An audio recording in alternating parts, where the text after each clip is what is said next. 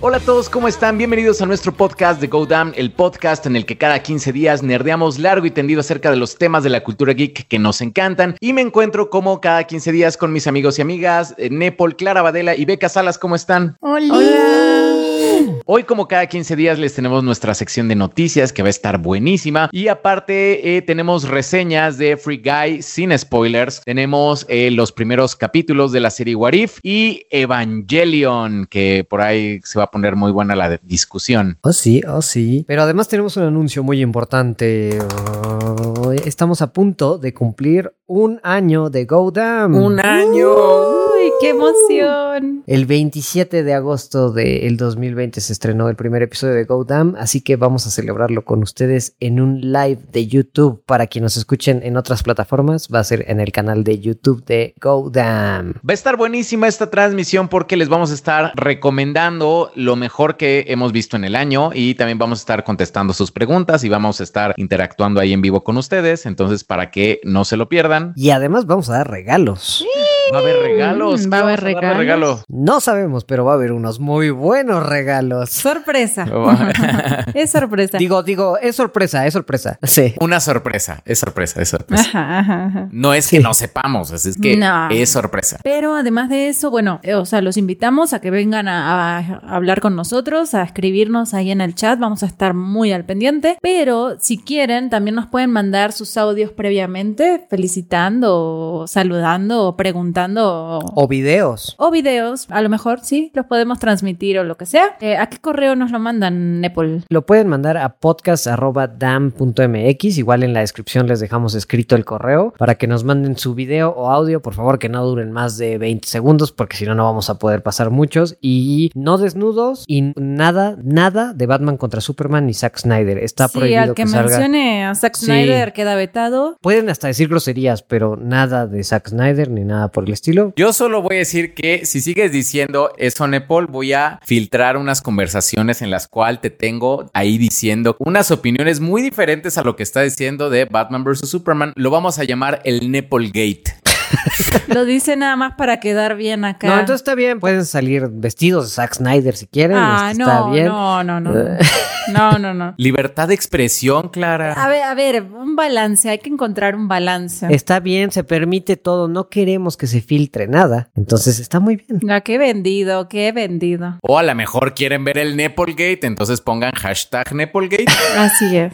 Bueno, igual yo a lo mejor me voy a armar una, una buena lista como de cosas que sí me gustan, porque me han criticado mucho eh, la semana pasada o en el episodio pasado, porque al parecer nada me gusta, pero les juro, les juro que sí hay cosas que me gustan. Y nada, si las quieren escuchar, pues vayan a vernos al, al live en nuestro canal de YouTube y yo les voy a dar unas recomendaciones buenísimas. Oh. Y hablamos de todo lo que nos gustó en este grandioso año de Go Damn. Pero bueno, vamos a ponernos a trabajar ahora sí. Empecemos. Así que vamos con las noticias, Peca, que nos traes.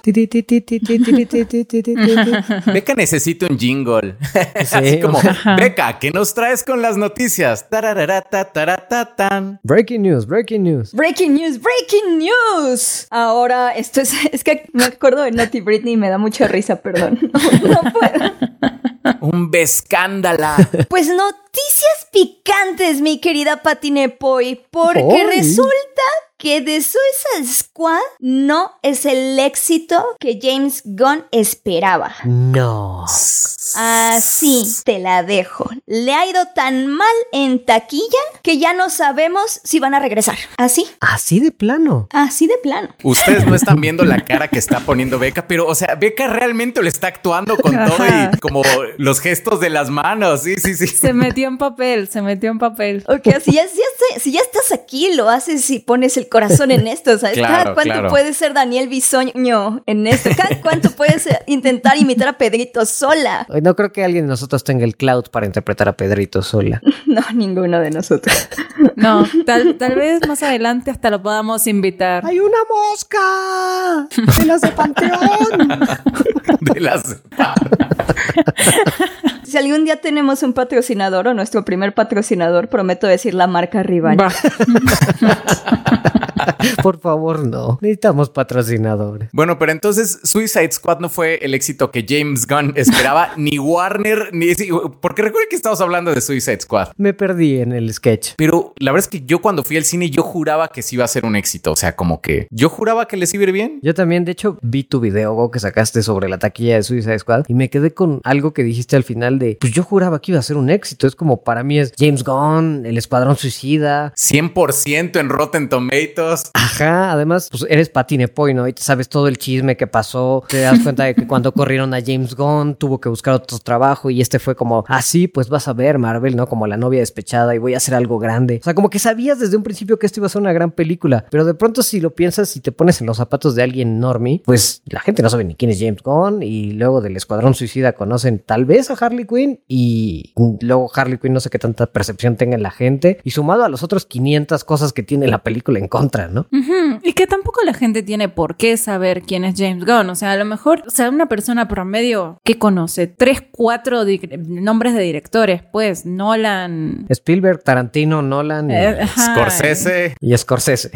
Ajá. O sea, no, no es realmente como, más bien como que no puede ser el nombre de tu director publicidad para, a menos que seas Christopher Nolan, no puedes decir así como basar tu película en el nombre del director o creo que sí a lo mejor tienen una gran carta que es Margot Robbie, creo que la gente sí la ubica, así como actriz no solamente como de Harley Quinn, sino de otras películas, eh, cine de arte e incluso pues de premiaciones, ¿no? Porque sí, sí es una, una actriz muy reconocida, pero fuera de eso me parece que no, no son tan grandes tampoco el elenco. ¿Saben cuál también es un tema? Es la clasificación y el sentimiento de la película. O sea, esta película se siente como de esas películas de superhéroe medio indies, raras, experimentales tipo Deadpool. O sea, por eso creo que también mucha gente la está comparando con Deadpool y por eso como que el impacto es muchísimo más fuerte o la caída se ve como muchísimo más dramática porque al final del día Deadpool fue todo un éxito y fue algo que rompió el género de superhéroes y cómo lo estábamos entendiendo en esos momentos, ¿no? O hasta esos momentos. Pero entonces llegamos a este punto donde está la pandemia. Con la fresca variante Delta. Con la fresca variante Delta recién salidita de la mutación, diciendo como, oye, voy a ir a exponerme por esta película, no lo sé. Entonces, dependen mucho. Creo que todas las películas ahorita dependen mucho de su primer fin de semana. Fast and Furious también tuvo una gran caída del 70%, igual que Black Widow, igual que The Suicide Squad. Entonces, realmente dependen mucho de su primera semana porque la gente no va a seguir yendo al cine. Si vas, al menos yo he ido, si voy, voy una vez y ya. Cuando yo sí tengo la costumbre de irla a ver varias veces con varias personas. Entonces, creo que eso influye muchísimo en, también en cómo está cayendo la película, combinado con que tiene el estreno simultáneo en HBO Max, que fomenta un montón de piratería también. Y que también, fuera de la piratería, un buen de gente en Estados Unidos la ve en HBO Max, ¿no? O sea que sí, la piratería es un problema grandísimo para cualquier película estrenada en streaming, pero sí yo, bueno, vi varios comentarios en grupos de Facebook que estaba, que sí es como, pues yo la vi en HBO Max, yo la vi en HBO Max, y es como, es que sí, un buen de gente va a elegir eso, porque además lo ven gratis, ¿no? Digo, estás pagando el servicio, pero pues no te cobraron extra. Y si ese es el caso, uno esperaría que Warner ya tuviera eso planeado, o sea, que dijera, bueno, ¿sabes qué? O sea, tenemos el estreno, ya sabemos que Latinoamérica se la va a piratear completita, o sea, uno esperaría eso, pero incluso quedó abajo de las predicciones, porque ellos decían que la película iba a generar 30 millones de dólares, que habían dicho que era como hasta abajo, porque era, era menos que Space Jam, era menos que Godzilla vs. Kong, pero de todas maneras no alcanzó los 30 millones, se quedó como en 26. Pero, ¿sabes? O sea, por eso Warner justo estrena antes en el mundo la película y ya después en Estados Unidos. O sea, eso sí lo tienen contemplado. La de Suicide Squad llegó una semana, no, llegó como... No, pero es que justo ahora llegó al mismo tiempo, porque un amigo de Estados Unidos la vio antes que yo. No, fue una semana después, ¿no? No, llegó al mismo tiempo. Pero en general están intentando tener un estreno primero mundial y que luego llegue a Estados Unidos. Esa ha sido como la estrategia de Warner. Sí, esa es como la, la norma, sí. Yo creo que sí le hubiera servido para esta película, aunque sea para que pues, el resto del mundo la viera, ¿no? Claro, pero la variante sí atacó y sí creo que estaban pensando en que tuviera una mejor recepción. Yo no estaba tan segura que tan bien la iban a recibir los fans acérrimos de DC, porque es una película muy diferente. Sí, sí se siente muy distinta y aparte, pero es muy buena. O sea, yo la defendería a capa y espada. A mí me parece genial la película. Pero para una persona, pues, que es casual en el cine, no le veo como mucho appeal. Y lo, lo que no ven es que Deadpool tuvo mucho tiempo en taquilla y que fue generando ese éxito poco a poco con el boca a boca. Ajá, exacto. Y otro tipo de marketing también mucho más agresivo. Sí. También eso y el hecho, eh, o sea, en el contexto en el que se lanzó esa película, donde Marvel estaba como hasta arriba, o sea, era dueño de la taquilla, entonces como que, que salga otro personaje, algo diferente, como estábamos muy acostumbrados a ir al cine a ver películas de superhéroes y de repente era como, bueno, ya estoy medio aburrido, viene una propuesta nueva, pues todo el mundo fue a verla. Y aparte que el personaje, la verdad es que sí tiene muchos fans, o sea, no solamente como, como de los cómics, sino a lo mejor personas que por ahí lo vieron en algún cómic y de repente como que les llamaba la atención el personaje, o sea, sí es como de esos que tiene un fandom, aunque no lean cómics, pero hay gente que le gusta el personaje de Deadpool, aunque sea como físicamente o no sé, tiene como cierto atractivo más allá de los lectores de cómics. Y sí, también, o sea, te digo que creo que el marketing de Deadpool era. Tenía como el atractivo de, a ver, vamos a ver esto que sí se ve totalmente distinto, porque era Ryan Reynolds posando sexy en el traje de Deadpool, en, en todos los Claro. espectaculares. Tenía muchos trailers chiquitos y sketches chiquitos, pero como Suicide Squad no es 100% de comedia, como que es lo tienes que vender entre acción y comedia y superheroico, y no sé. Y Margot Robbie, Harley Quinn. Ajá, y luego que la gente tiene luego como opiniones encontradas de, de Harley Quinn, porque yo sí todavía veo como, claro, es la película para las únicas y detergentes, ja, ja, ja, ja, ja, ja. Sí. Entonces, pues sí, sí como que todavía no, no, o sea, no tiene ese nivel de percepción que a lo mejor las actrices de Marvel. pues eso leí esta semana, ¿qué quieres que te diga? Es que Harley Quinn es un personaje que ya, al menos como entre los fans de los cómics, o sea, sí hay un grupo muy fuerte que la, o sea, la detesta la pe- al, al personaje por cuestiones como completamente ilógicas, porque dicen, no, ves como el personaje de las personas que no leen cómics, que es el personaje como fácil. Realmente es como, o sea, digo, lo mismo podrías decir de Deadpool, ¿no? Exactamente lo mismo. O de todas las películas de superhéroes que están ligeramente basadas en los cómics de los que... Batman, ¿no? O sea, digo, también O sea, es como... ya, ya admitámoslo, todos los personajes que son parte del MCU, Ajá. eh, cualquier persona que sea fan de ellos, sorry, ya es cualquiera que no lea cómics. O sea, son muy básicos. Claro. Exacto. Ajá. Pero, o sea, justamente con Harley Quinn como que sí tienen esta hazaña, o sea, como que sí es como el personaje que representa como estos, como según estas personas, como estos, no sé, como únicas y detergentes, como dijiste, ¿no? Sí. Y fíjate que otra cosa que dices, ah, perdón que siga citando tu video, pero en el video también me gustó eso de que, pues Marvel tiene ya un universo cohesionado que todo el mundo, pues se volvió como la marca Disney, por algo lo compró Disney. Que ya los papás decían, pues vamos a llevar a mi hijo a la nueva película de Disney, vamos a ver la nueva película de Pixar. O sea, Disney sabe muy bien este, tener cosas de marca, ¿no? Voy a ver la nueva película de Star Wars. Ya se hizo marca Marvel y DC no tiene esa parte del universo que la gente diga, sí, vamos a ver la nueva película de DC. Es como, Ajá. o sea, siento que el público normal es, ¿me iré a dormir en esta o no me iré a dormir en esta? Sí. Ajá, o sea, no tienen una línea tan bien como establecida como para que la gente sepa qué se va a exponer. Y además el hecho de que finalmente con esta película, pues sí te vas a exponer a otro, a otro estilo, a otra cosa, no es, o sea, incluso si vos creías que DC sí tenía una línea y, y sabías a lo que ibas, pues vas a ver Suicide Squad y es nada que ver, entonces muy probablemente salgas decepcionado, ¿no? Si sos como un fan del universo extendido de DC. Y si no, pues la verdad es como... mm, Y creo que también le afecta el hecho de que no, no se sienta como tan conectada, porque creo que es- también hay muchas personas que dicen, bueno, pues si no está conectada con otras cosas, pues bueno, luego la veo, ¿no? Es como, me la puedo perder y no pasa nada. Y en cambio, o sea, por ejemplo, hay películas de, de Marvel que la verdad es que yo no tengo ganas de ver, pero pues las termino viendo y las termino viendo el día del estreno porque sí siento que si no veo uno de sus productos, como que me estoy perdiendo de algo. Entonces, pues también creo que... Es el FOMO, es el FOMO. El FOMO, sí, el FOMO, sí. Se, se los he dicho muchas veces y me tiran de loco.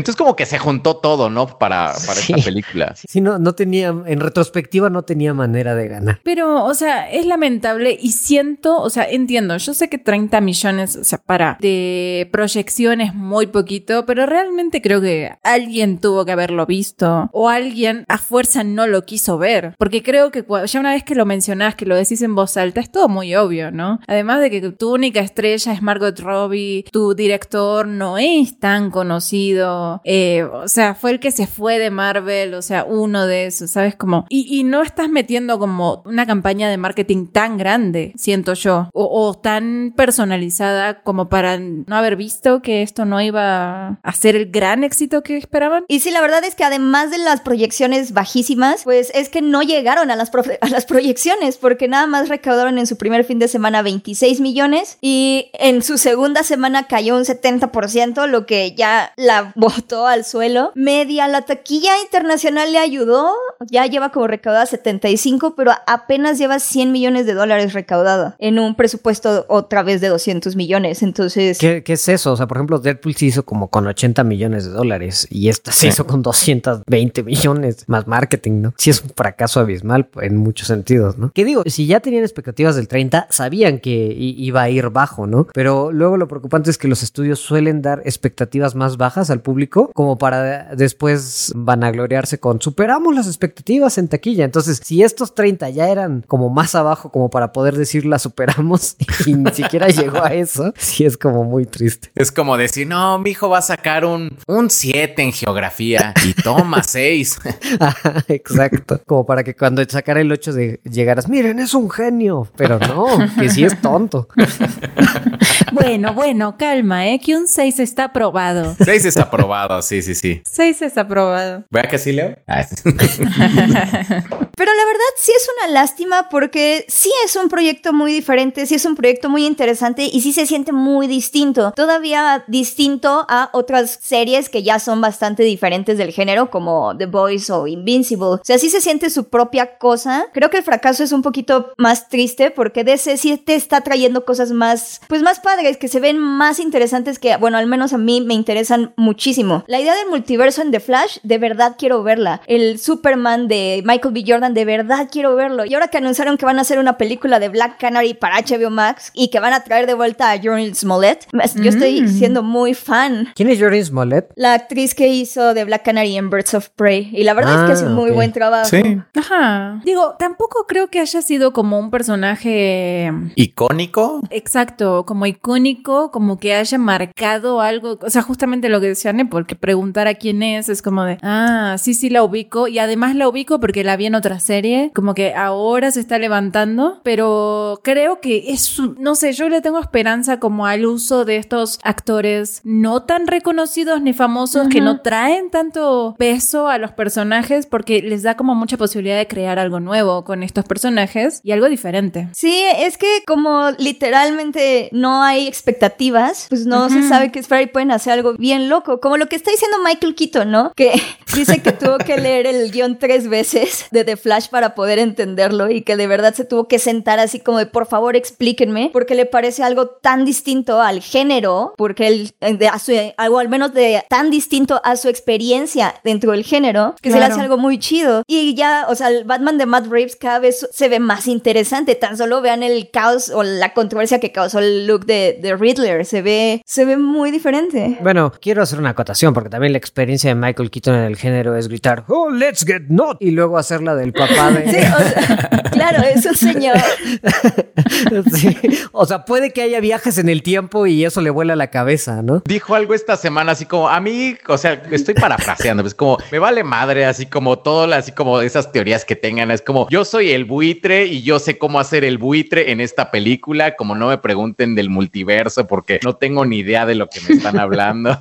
así una cosa así. Sí, entonces capaz que Flash corre hacia atrás en el tiempo y eso le voló la cabeza. A ver, necesito que me expliquen. No, pero, o sea, sí, yo sé que hay mucho de señora ahí, pero Michael Keaton es buen actor y Ah, al sí, menos sí, sí, sí, se sí. compromete con sus personajes. Y si ve, si ve algo ahí es porque pues, hay algo ahí, algo, algo de arte. Ajá, no, ya, exacto. Pero justamente además, o sea, siendo tan buen actor, el necesitar como involucrarse tanto para poder dar el máximo para su papel, significa de que, o sea, nos van a dar el máximo justamente, ¿no? O sea, al menos Michael Keaton va a brillar en esta película y eso espero que sí. Y ha sabido escoger sus papeles, ¿no? O sea, como que no lo recuerdo en una película reciente, así en una feíta. O sea, como que sí tiene, sí ha sabido escogerle bien. O sea, por ejemplo, fue este, ay, ¿cómo se llama esta que ganó el Oscar de los reporteros? Spotlight. Spotlight, Birthman, este, como que sí tuvo un pequeño comeback, ¿no? Michael Keaton. Sí. Sí. La verdad se rifaron sus papeles. O sea, yo digo de broma esto lo de. No lo considero como uno de estos. ¿Han visto los grupos de donde nada más postean señores usando internet?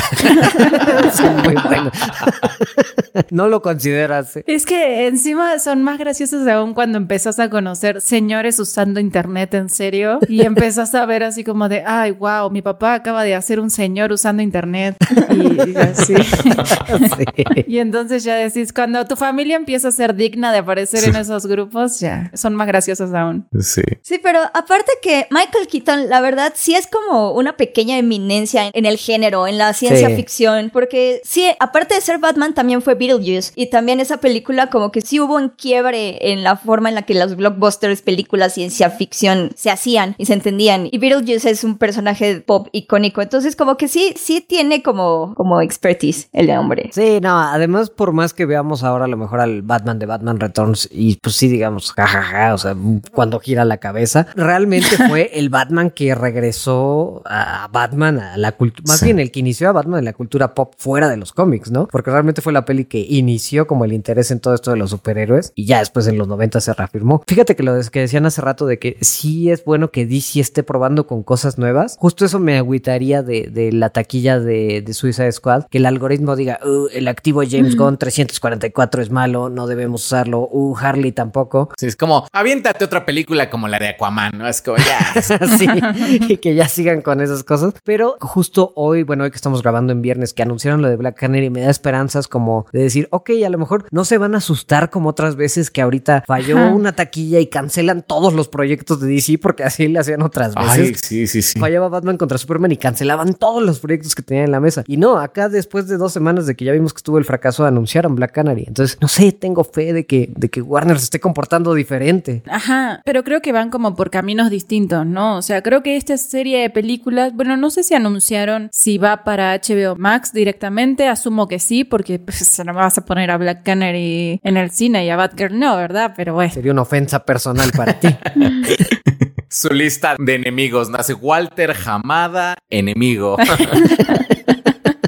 Pero, por ejemplo, o sea, se me hace muy listo y se me hace ahora muy lógico porque justamente Bárbara y Black Canary son como, o sea, van de la mano, o sea, tienen que ir juntas. Entonces, yo creo que son dos proyectos que van a salir como pegaditos y en algún momento los tienen que entrelazar. Creo que van a tener muchos problemas porque justamente como una de las grandes críticas es como, ¿por qué hay tantas mujeres en la pantalla? Maldita sea. Pero... hay, hay eh, un buen, es que ya. Hay un buen, es ya que sí, no, ya, ya son qué, cuatro o cinco y no, ya, ya, ya. Ajá. Ya son muchos. El otro vi un comentario de eso, de las nuevas Avengers, y dice, ah, ya van a ser puras mujeres. Y alguien le enlistó todos los hombres que había todavía en los Avengers. Y dice, ah, jeje, bueno, pero seguro van a ser todos de género fluido. Jeje. Has, has, has. O sea, nomás se quejan por quejarse. o sea, sí, nada más es como quejarse por quejar. Pero también, o sea, yo siento que estas apuestas son las que solo se permite el streaming y siento que son las cositas que sí está viendo que el cine no se está recuperando tan bien, ni se está adaptando, ni se está pudiendo adaptar tan bien y que va a tardar. y que va a tardar un montón. Ajá, yo creo que también es como deshacernos, no solo, o sea, llegó un punto en la, en la pandemia, en la cuarentena, en la que nosotros nos tuvimos que deshacer de esa, esa idea de que va a llegar un día en el que te vas a despertar y el coronavirus ya no va a estar, entonces todo va a volver a la normalidad. Y es todo un proceso en el que te das cuenta de que la normalidad ya no existe y eso no va a regresar y todo es un proceso largo. Y creo que las empresas apenas están dando cuenta de eso, o sea, sobre todo los estudios en el cine es como, ¿qué película va a ser la que salve al cine? Ninguna. O sea, no va a haber una película que salve al cine y diga, wow, este, eh, ya todo volvió a la normalidad, Black Widow rompió madres y ya, estamos salvados. No, o sea, nos estamos dando cuenta de que esto es un proceso, de que va a haber un fin de semana bueno, va a haber caídas de 70%, la gente va a dejar de ir, va a volver a ir, va a dejar de ir, va a volver a ir y así va a estar. Y creo que los estudios se van a tener que ir dando cuenta de eso y, y ver qué hacen con sus películas en este proceso, ¿no? Pero fíjate que con todo y todo, o sea, sí quiero creer y veo a Warner HBO muy distinto. Sí lo veo como más calmado. O sea, de entrada Sí. el, el hecho de que anunciaran fue un movimiento súper arriesgado pasado a anunciar que las películas iban a estrenar en cines y en HBO Max al mismo tiempo. Entonces como que sí, sí los veo como con calma en ese aspecto, a diferencia a lo mejor de Disney, que pues de pronto si lo ves aquí con el Premier Access, no sin Premier Access, no que hago esto una semana, como que los ves un poquito más nerviosos, aunque pues no sé, porque... Bueno, aunque sabes que lo... bueno, no sé, aquí Beca creo que es la que sabe. Este, la decisión de estrenar las cosas en plataforma y en cine simultáneo, ¿fue como presión de ATT o fue como de Warner? Fue de Warner Media. La idea fue del CEO de Jason ah, Killer y demostró que Jason Killer no tiene como ese tacto para organizar contenido porque él viene como su experiencia es más en compañías de tecnología, no tanto en la estructuración y distribución de contenidos. Por eso fue tan controversial. Porque también hace unos cuantos meses ya ves que ATT ya estaba como buscando vender HBO. Eh, y... Jason Killer literal es el señor algoritmo. O sea, él es el que se encarga de decir, a ver, los números dicen que... Ah, sí, cierto. Y eso dio como el problema que tuvo con los talentos y por eso les dieron como los 20 millones aquí, 20 millones acá, como para que no se enojaran, ¿no? Que le salió carísimo porque tuvieron que renegociar con cada actor. Y nada más sabemos los de Denzel, Will Smith, Patty Jenkins y así, pero imagínense renegociar con cada actor cuánto dinero debió haber soltado. Bueno, pero al menos no tuvieron el publicón de que te demandara un, tu actriz principal, ¿no?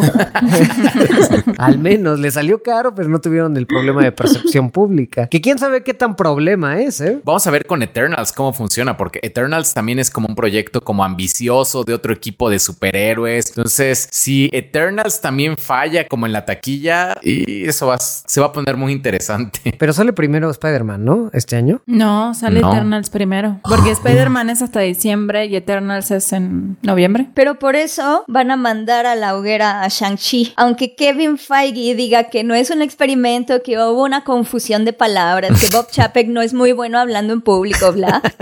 Aunque digan eso, claramente es el experimento y donde salga mal. No pasa gran cosa, ¿no? Pues como, ah, sí, es que Shang-Chi, ¿no? Nadie conoce a Shang-Chi. Un chino, ¿qué va a pasar? Sí. O sea, exactamente, por eso creo que sí le están dejando morir un poco porque nomás no consiguen que China le dé luz verde para que se estrene. Entonces, siento que era como demonios. Pues si la hicimos para ellos, ya, ¿para qué? Pero está en China, tiene chinitos. sí. Se siente súper genérica, o sea, de lo que he visto en los trailers. Se siente súper genérica, sí. O sea, súper genérica con un pequeño toquecito oriental, así como, ¿cómo se llama esta película? Crouching Tiger, Hidden Dragon. Hidden Dragon. Sí, es como nada más espolvorearle como un poquito, así como esas cosas que hacen los chinos, sus, sus malabares y sus maromas y... No, y aparte, sí hay como una campaña como de desprestigio allá en China. Bueno, se supone que en redes sociales nacionalistas chinos andan preocupados que porque puede estar la presencia de Fu Manchu y que Fu Manchu es un personaje que es estereotípico racista y que pues la película es racista y que promueve valores racistas. Y, o sea, no podemos saber si son usuarios reales los que opinan o si son de algún tipo de propaganda o grupo de propaganda nacionalista. Pero pues eso ya está siendo un tema, tanto que Kevin Feige tuvo que ir a hablar con un reportero chino para asegurar que no, que no había ningún problema, no había ningún tema racista, no había ningún como tema así, que Fu Manchu ni siquiera salía en la película, que no sé qué, bla. O sea, tuvo que hacer eso Kevin Feige. Eso ya es control de daño. Claro. Es que siento que es como muy difícil, como, no sé, o sea, como meterte, más bien, Marvel no ha sabido incluso meterse como en culturas orientales, como algo tan separado de la cultura occidental, como que no se han podido salir, se han tratado de salir de la cultura americana, pero no han podido como meterse ya en otras cosas y siento que ahí es donde se nota que no la entienden al 100. ¿Al 100 o al 20? Bueno, o sea, bueno. Qué curioso, ¿no? Que a través de Coco le haya ido mejor como a Disney en China que con todas las cosas que han hecho como... ¿Con la película de Coco? Sí, con la película de Coco, o sea, les fue mejor en China porque justamente, o sea, creo que lo vi en un video de Beca, es más, es que Beca es mi fuente de... es, es mi fuente de información confiable. Mm, yo te quiero. yo también a ti. Este, pero que creo que era como de que como la cultura mexicana y la china comparten como ciertos valores, así como de unidad en la familia y todo, o sea, como que realmente sí fue algo que le habló al público chino más allá de miren, salen personas chinas. ¿Quién diría que hablándole conceptualmente a los valores de una cultura, los llegarías más que poniendo un chino? O sea, ¿no? no, no, no entiendo por qué. Un chino genérico haciendo cosas de chinos como kung fu. Haciendo "Yau". Ponlos a dar patadas, ya, ¿qué más quieres? Qué curioso. Qué curioso. Ay, pues a ver cómo le va a Shang-Chi y los problemas del streaming. Pero pues, quién sabe, lo de Scarlett Johansson parece que no les afectó tanto, ¿no? Porque ya, ya hicieron un acuerdo con Emma Stone para la secuela de Cruella. Pues de hecho no es tan así que ya no hemos tenido detalles de lo de Scarlett Johansson, pues habrá que esperar a ver qué pasó. Pero lo que sí es que Emma Stone aprovechó muy bien el momento para renegociar su contrato y firmar algo que le beneficiara muchísimo más en Cruella 2, que es básicamente lo que le pasó a Warner y se me hace que es lo que va a tener que empezar a hacer Disney o lo que va a pasar con Disney ahorita en el futuro. Porque hagan de cuenta que los actores ganan como un salario, ¿no? Ya les dicen como toma 20 pesos. Yes. Y ya de ahí, dependiendo de, de qué tan grande seas y la negociación que puedas tener, bla, te dan como bonificaciones que dependen como de los topes de taquilla y que son como bonos. Y que si es como si tu película llega a 100 millones, te doy tanto. Si llega a 200, te doy tanto. Si llega a mil millones, te doy tanto. Así, de hecho, Robert Downey Jr. por eso ganó 75 millones de dólares por Endgame. O sea, le pagaron 20, ese fue como su salario, pero la película recaudó tanto y tenía una bonificación tan grande que él terminó dándole otros 55. O sea, los actores realmente ganan de ese tipo de, de acuerdos. Por ejemplo, ahora Robert Pattinson se va a llevar 3 millones de, de dólares por la película de Batman, que es un salario bajísimo. Y si Sí, llega a los mil millones, se lleva otros 11, que sigue siendo bajísimo y no va a llegar a los mil millones. ¿11? ¿En serio? Sí.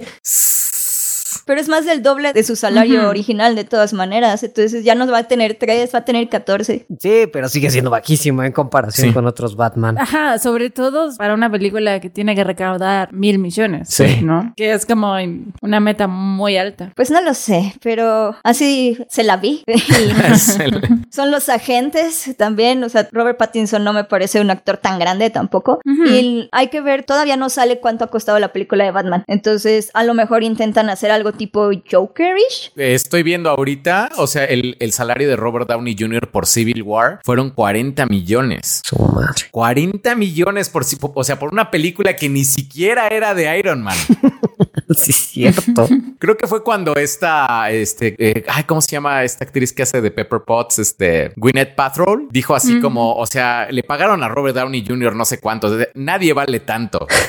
sí. Es que sí, o sea, de ver los salarios, igual cuando vi que a Pedro Pascal le van a pagar 600 mil por episodio de The Last of Us. No, y espérense, algo mejor. HBO le va a pagar 2 millones de dólares a Robert Downey Jr. por episodio de una serie que están haciendo con Park Chan-wook. ¿Qué? O sea, el salario de millón de dólares lo logran ya que están en sindicación con siete temporadas y se reúnen todos los actores para Ajá. negociar. Queremos ganar un millón. ¿Y ese güey le va a dar dos millones por episodio de entrada? Sí, por No. la serie, que es como una adaptación de una novela de drama y crimen vietnamita. Por eso es con Park. Sí, Eso suena a un gran blockbuster. No, no, no, sí es muy importante, sí es muy buena, yo la espero mucho porque ese director es buenísimo, de veras es buenísimo, sí, de veras yo creo que le tengo mucha fe, hay que tenganla en su radar, de veras, no la, no la pierdan. La serie de Park Chan-wook se llama The Sympathizer, el simpatizador y de verdad, ténganla en mente, es del mismo estudio que hizo Minari, que estuvo nominada a los Oscars, ténganla en mente. Estoy, estoy de acuerdo, o sea, qué, qué bonito, qué bueno que hagan este contenido lo que quieras, pero nadie vale tanto. O sea, No, estoy de acuerdo, eso sí. No, está infladísimo Robert Downey Jr. est- estamos desvirtuando así el valor del dinero, así como... Para ser claro, Robert Downey Jr. fuera de Iron Man ha demostrado que no vale tanto.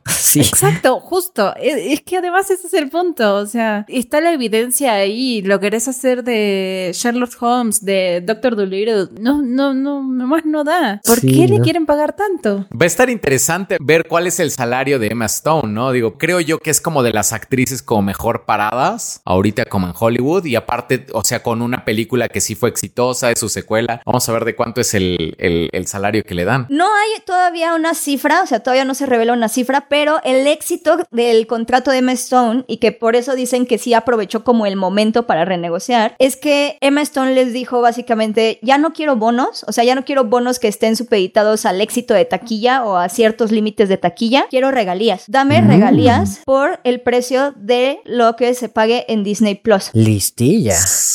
Ajá. Esa Cruella sí que sabe negociar. Exactamente, y así ya es un poquito más el porcentaje porque ya estás hablando de propiedad intelectual, porque estás reconociendo indirectamente que Emma Stone tiene una injerencia directa en la creación y el performance de- del personaje en cuestión de Cruella. Sí, y una influencia artística y creativa sobre cómo influye y cuál es el resultado que da Cruella, ¿no? Porque ella le pone de lo suyo. Y por lo tanto directamente afecta el desarrollo de la película y el performance que tenga en taquilla. Vaya, Tan, vaya. tan, tarán, tan, tan, tan, tan. Qué buen abogado, ¿no? Ajá, creo que fue muy listo de parte de ella, pero realmente si es como una patada hacia sus compañeros, es como de, bueno, yo acá cada quien ve por lo suyo y... O sea, porque deja tú la solidaridad con Scarlett Johansson, con todos sus compañeros de película, o sea, yo no sé ustedes, pero yo cobro regalías, gracias, bye. Y es que, ¿sabes qué? Me estoy acordando que sí, Disney, o sea, es como muy cerrado en eso como de pagar regalías, porque me acuerdo que hace un par de años, cuando salió la película de Batman vs. Superman, joya, joya. Ah, Era- ay, Ay, ay, Dios ay, mío. Perdón, perdón, lo tenía que decir. Ajá, bueno, ¿qué pasó cuando salió Batman contra Superman? ¿Qué pasó? A ver. Jim Starlin, que es el creador del personaje de Thanos y es el creador del personaje de KG Beast, que KG Beast salió en Batman vs. Superman así con un papel súper secundario. O sea, es el, es el ruso al cual Bruce Wayne le clona su teléfono. Es ese ruso. Ya. sí, lo ubico. Dijo hace un par de años Jim Starlin que ha ganado más dinero con la aparición de KG Beast en Batman vs. Superman que en todo lo que ha sido usado Thanos en el universo cinematográfico Marvel. Wow. Dice, yo no esperaba ganar absolutamente nada de KG Beast, así como quién carajos es KG Beast. Y de repente me llegó un cheque así súper mamalón, así por parte de Warner. Entonces como que también Disney tiene como esta práctica de, pues sí, o sea, regalías, ¿qué es eso, no? Pero a nadie, ¿eh? Ni artistas, ni nadie. Exacto, porque justamente Cruella había sido noticia por el tema de que no le pagaban regalías ni a las vestuaristas, ni a las diseñadoras, ni a nadie. Tal cual, a las que diseñaron los trajes de Cruella no les dieron Tal regalías cual. por eso. Y eso que va a haber mercancía. Ajá, que hicieron un acuerdo con marcas de ropa para lanzar una línea de ropa de Cruella y las diseñadoras así como, ah, muchas gracias. Pero ahí está Emma Stone como, bueno, ustedes no cobran, pero no se preocupen, yo cobro por ustedes. Un saludo. Vamos a llamar esto una victoria para los que no habíamos cobrado, ¿no? sí. No se sientan mal, mi éxito va a ser su éxito. Ustedes también pueden hacer lo mismo. Me copian, le hacen así, así les dicen como, como le hizo Emma Stone. Ajá. Y fíjense que sí vi como muchos comentarios así como de, bueno, a diferencia de otras, alguien sí supo arreglar las cosas con Disney. madre, nada les Y yo así como de, pues no, la verdad es que me parece que, o sea, lo que está haciendo Scarlett Johansson, sí, esperemos, aunque se arregle por debajo del agua, tiene que marcar un precedente y tiene que dejar a como a Disney así como decir, bueno, a partir de ahora tenemos que poner orden en las cosas. Es que también se vale que si tienes un contrato, se respete el contrato. O sea, Sí. Mm. ok, sí, Emma Stone fue muy lista, pero fue lista ahorita porque se tuvo que tragar lo que haya perdido por las ganancias de Cruella y que decidió no hacer absolutamente nada, que decidió tomarlo y ya. O sea, Ujú, eso está exacto. bien, o sea, también es una forma de, de verlo, pero al final de cuentas son acuerdos laborales que se están incumpliendo y si Emma Stone no lo hizo y Scarlett Johansson sí, pues, o sea, solo son simplemente formas diferentes de reaccionar a un mismo problema y las dos son muy válidas. Además también, la verdad, no tiene, o sea, sí podemos decir que es un poco ojete, pero ¿qué iba a hacer Emma Stone? Quiero que yo No, tenga regalías acuerdo, y que todo el mundo tenga regalías. Regalías para No, Scarlett, no, no, regalías no. para todos. Tú tienes regalías, tú tienes regalías, tú también tienes regalías. Sí. Es más, vamos a repartirle a todo el staff las ganancias de la película, todas las ganancias. Y Disney se hace una cooperativa, ¿qué tal? o sea, O sea, sí, entiendo esa parte, pero pues, ¿qué va a hacer, no? sí, eso también tiene razón, o sea, cada quien persigue la chuleta como puede, ¿no? Ajá, no, estoy de acuerdo, estoy de acuerdo. Además, como vos bien decís, o sea, a lo mejor no hizo nada y aceptó que ya perdió lo que perdió y dijo, bueno, aunque sea me voy a asegurar un poquito de futuro, como un, un poquito mejor con Cruella 2. ¿Tú qué sabes? Además, a lo mejor en los círculos de Hollywood se odian Emma Stone y Scarlett Johansson y le mandó, ¿viste, perra?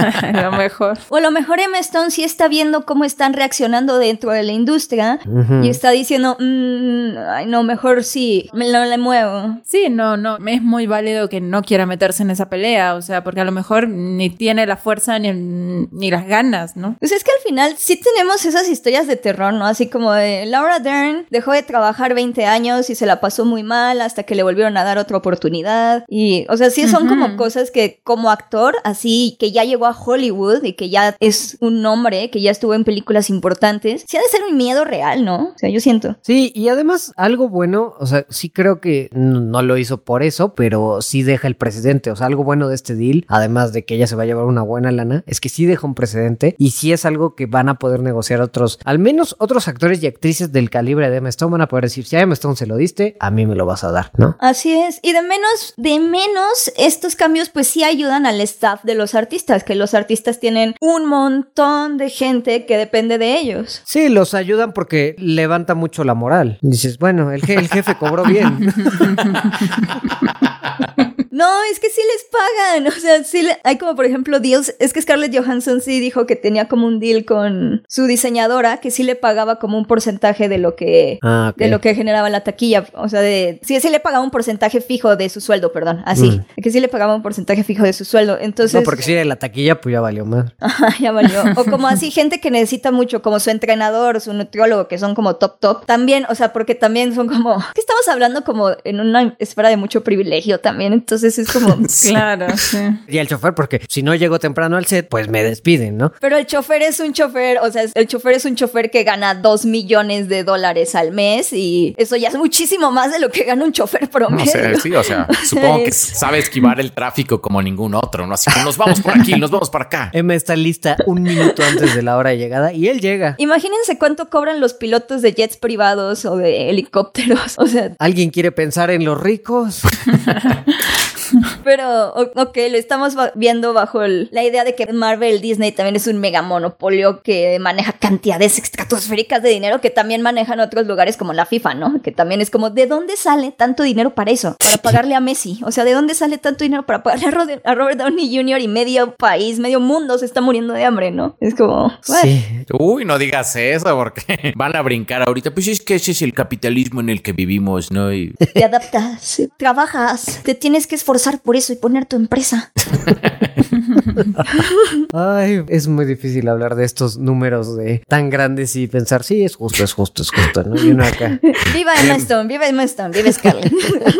mientras uno así como, bueno, me compré un Six, jamás me podré recuperar de este gasto. Ay, no, Bueno, voy a hacer publicidad, pero es que encontré, yo sí hice, sí tuve eso, ahorita me pasó. que Gasté 700 pesos en una mercancía súper bonita de The Owl House que encontré, que es muy bonita, de verdad está preciosa y fue como, demonios, nunca me voy a recuperar de esto. Atún, beca, atún, dos meses tal vez. Pero búsquenla en Instagram como aguamala.mex porque tiene un montón de cositas. Están preciosos los diseños de veras y tienen como cositas de un montón de fandoms. Tienen de Korrasami, de Catradora, de Adventure Uh. Time. No nada No. más de, de ships, también tienen como otras cositas de, de, las, de las franquicias. Esto está bonita. Pero sí, ahorita ya no voy a poder comer nada. ¿Quién sabe? Igual y ahorita escuchan el podcast y vieron que nos mencionaron y... bueno, Y se, caen. vuelven nuestros primeros patrocinadores y Sí, entonces tengo que vamos. buscar una marca diferente para promocionar. Ay, bueno. Han estado súper jugosas estas noticias, pero bueno, las noticias vamos a dejarlas hasta aquí porque ya vamos a empezar con nuestra sección de reseñas y vamos a empezar con la película de Free Guy, la cual yo no fui a ver, perdón. Pero ustedes sí, ustedes sí. Ay, ¿qué pasó? Hay que hacer la tarea, ¿eh? ya sé, pero es que fueron, o sea, en mi defensa, fueron muchas las películas de Evangelion y estaban más largas de lo, Sí. de lo que yo pensé. O sea, yo dije, bueno, han de ser de una hora y de repente la, la última es de dos horas y media. La última es casi tres horas, ajá, Y sí. yo así como, no. Fue bastante tarea, porque además los dos episodios de What If, que ahora estuvieron más larguitos, entonces Sí, si sí, se te sí. junta todo. Sí. Sí. Y uno que la deja para el jueves. No, pero que no se entiendan, ¿no? Porque luego ahí veo unos comentarios, ¿no? Del podcast, así como, qué mal que lo hacen cada 15 días. Es que no nos da la vida. O sea, no podemos ver todo Evangelion, Free Guy, What If y todo. O sea, no, no. Además de lo bueno, poco. Frase de señor. Ajá. De mi abuela. De lo bueno, poco. Oigan, ¿y les pareció buena Free Guy a los que sí la vieron? ¿De qué trata de, de entrada? O sea, porque yo he visto como, o sea, es como un tipo que se despierta y es como, es- se da cuenta que está en un videojuego. Se da cuenta que es un personaje no jugable dentro de un videojuego. Ah, Ajá, es un NPC. De esos que tienen una misma rutina y que nada más sirven como para que el jugador complete misiones o incluso como pequeñas sidequests. O sea, literal es eso. Él es ese personaje. Pero es un juego, es un juego como GTA, por ejemplo, Ajá. o Ya, ya, ya. Cyberpunk o cosas así, donde haces misiones y sos una persona deleznable y horrenda y matas gente y siempre tienes un arma en la mano y golpeas y robas autos, así. Pues ese juego y este tipo es un nice guy, es un NPC. ah, ya. Sí, es básicamente carne de cañón en un juego donde, que además de esos como tóxicos, ¿no? Porque es 100% online. Sí, es como una combinación que no estoy seguro que algo exista así tan intenso, pero Pues GTA, GTA 5, que es online. Claro, y es pues las misiones, ¿no? De matar gente y pues él trabaja en un banco, entonces claramente le, le toca fuerte. No, y aparte su nombre literalmente es Guy, que significa chico, tipo, en inglés, y su amigo se llama Buddy, que se traduciría como amiguito, co- cuate, comadre. comadre. Entonces, literal es como así de genérico su personaje. Sí, y entonces como que la peli va como en torno a, bueno, primero, cómo es que este NPC se salió de la rutina y pues agarró conciencia, ¿no? De que estaba en un videojuego, que eso pues no lo vamos a decir porque es un spoiler. Y pues los personajes jugadores que llegan a interactuar con él y se dan cuenta que está despierto. Y eso es como básicamente cómo se desarrolla la trama de la película. A mí la verdad me gustó. Fíjate que al principio se sintió muy Lego Movie. Es lo que te iba a decir, me suena un poco a Lego Movie, pero... Ajá, pero bueno, a mí me encanta Lego Movie, así es de Sí, mis sí, sí. películas favoritas, pero lo sentí como en un plan de vamos a copiar a Lego Movie. Eso creí al principio, eso creí. De vamos a copiar a Lego Movie, pero nada más va a ser como con el humor de Ryan Reynolds, ¿no? Pero no, de hecho me sorprendió, como que no, no sabía qué esperar a esta película, no tenía expectativas y a mí de mi lado me, me gustó. No, no es perfecta ni es la mejor película, pero sí tiene como... Tal vez es que no tiene ninguna expectativa, pero me gustó, como que sí siento que tiene como hasta corazón y... Ajá. Y no hay tanto humor así Deadpooloso, así hay Ryan Reynolds. ¿Viste Detective Pikachu? Sí. Es como esa, sí. Ajá, sí tiene como ese estilo de humor, o sea, no es, no sé. No es Deadpool, pero... Ajá, exacto. Ajá, es que creo, por ejemplo, a mí me pasó que me gustó la película, salí como satisfecha del cine, pero sí esperaba a lo mejor, mm, había visto un tráiler, yo les comento, no, no veo trailers porque me gusta llegar como a la película sin saber nada y sin tener como grandes expectativas ni nada, y había visto un tráiler de esta y como que sí esperaba que fuera más tonta o que tuviera como un humor más, más bobo o algo así, Ajá. pero sí es como muy cursi. Yo sentí la película muy cursi, como que tiene como muy buenas intenciones y una historia bonita y como muy, no, no sé, como muy tierna se me hizo al final. Sí, sí, es una feel good movie. Totalmente es una feel good movie. A mí también me gustó, pero como que hasta ahí, o sea, como que no, no tengo como nada más como que decir. Hasta aquí mi reporte. Seguramente en español se siente todavía más lo del Lego Movie, ¿no? Porque seguramente es Pepe Toño Macías quien hace la voz de Ryan Reynolds en español, que es el mismo que hace la voz de Emmet. Bueno, es el mismo que Mm. Hace la voz de, me- de la mitad de los personajes, ¿no? Así como. Entonces supongo que se va a sentir más, ¿no? Seguramente. Yo la vi, la vi en inglés y de hecho me sorprendió algunos de los cameos de voz que contrató Ryan Reynolds. Bueno, que se ve que habla- Eso sí, tiene muchísimos cameos. Ajá. Ay, el cameo, el cameo me dio muchísima risa. Ajá, Sí, fue sí. como, ajá. Sí, el cameo es muy gracioso, pero también tiene unos súper estúpidos que no me di cuenta hasta después viendo los créditos, como ya que la veas, Go, hay una protagonista femenina. El primer personaje con el que habla es un tipo X y es Hugh Jackman. Era lo que te iba a decir. Seguro sale Hugh Jackman. Es como- Ay, Sale Hugh Jackman. sí. También sale La Roca. También no sale, por ejemplo, en los créditos, pero aparece Tina Fey. Ah. Que es la señora, la Ah. mamá de uno de los porque salen streamers también. Que son streamers muy famosos. Son muy famosos. sí. Los detalles que tiene son buenísimos. O sea, no nada más a videojuegos, a cultura pop, así de todo. Es buenísimo. Sí, sí, tiene muy buenas referencias. Fíjate que me llegan a cansar estas historias de cuando se mete el videojuego porque nada más es como la excusa de, ah, sí, vamos a meter un videojuego y vamos a ver qué pasa. Un chico ñango se convierte en La Roca y otro se convierte en Jack Black. Y aquí sí me gustó conceptualmente la, la trama que agarraron, o sea, a nivel de, entre comillas, ciencia ficción, como para contar la historia, me gustó. Lo único que me pareció muy raro y sin entrar en spoiler es Taika Waititi como villano. O sea, me dio mucha risa en algunas partes, pero muy puntuales, como dos, tres, y el resto no, o sea, no, como que no. Es que está como muy exagerado, ¿no? Fíjate que sí, yo estoy de acuerdo, por dos contigo, Nepal. La siento como al nivel de Jumanji, por ejemplo, que también es como, sí está buena, está divertida, tiene muchas cosas, pero es como de, y ya, o sea, solo... Ay, a mí Jumanji no me gustó.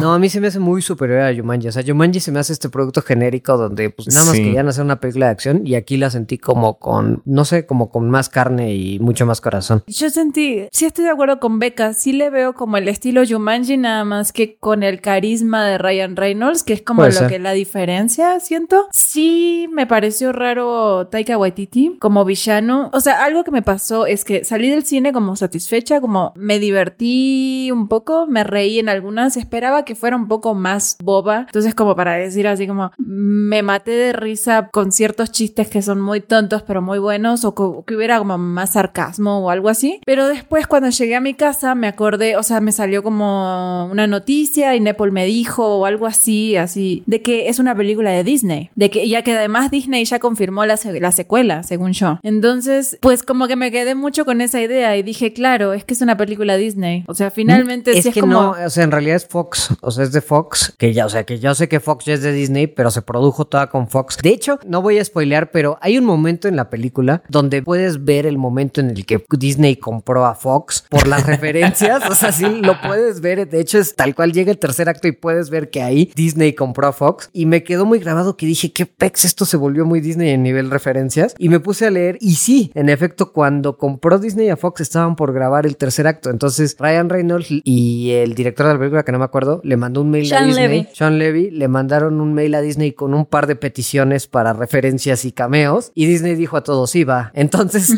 hay unos cameos y referencias muy buenos por ese lado. Ajá, pero siento que justamente como que el final es lo que le da como el cierre así como tierno, bonito, A lo mejor cursi. sí. Y siento que por eso tiene, o sea, impregna a toda la película de un sentimiento muy Disney. Oigan, y hasta metieron a Deadpool en la publicidad, ¿verdad? Porque sale, Sí. hay un video en el que sale con Korg, que es Taika Waititi, Ajá. y eso, eso también se me hizo interesante, sí, está chido. Sí, pues ya, ya se ve ahí el poderío de Disney, ¿no? Y lo que pesa Ryan Reynolds, ¿no? También es como, ah, es Ryan Reynolds, dale lo que quiera, ¿no? Es casi, Sí. casi. Nos cae bien ese tipo, dale lo que quiera. Nos cae bien, sí, es como, sí. Es que sí es simpático, sí es bueno.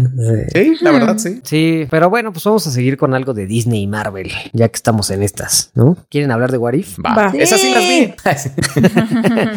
¿Las están viendo los miércoles? Porque a mí me está costando mucho verla los miércoles. Como no es tan importante como las series de Loki o WandaVision, mm, la verdad es que me espero al fin de... Yo fíjate que sí las estoy viendo como el miércoles porque sí me salen todavía en mi timeline como muchas personas como publicando cosas y sí como que sí siento que si llego como al jueves o al viernes sí voy a comerme un spoiler que no quiero, entonces hago lo posible por verlas el miércoles, pero la verdad es que sí preferiría con todo mi corazón esperarme el fin de semana para verlas con calma y no así como entre que hago una cosa y otra, así como aparto media hora del día así como para verlo, sí se me hace medio latoso. Sí. Yo sí le he tenido que ver el miércoles porque si no, no llegaba con la tarea, pero sí, creo que ya después de esta la voy a espaciar a los fines de semana. Yo la vi, las estoy viendo los jueves, pero porque un amigo viene a, ha venido a la casa y quiere ver What If, porque Mm. él no tiene Disney Plus.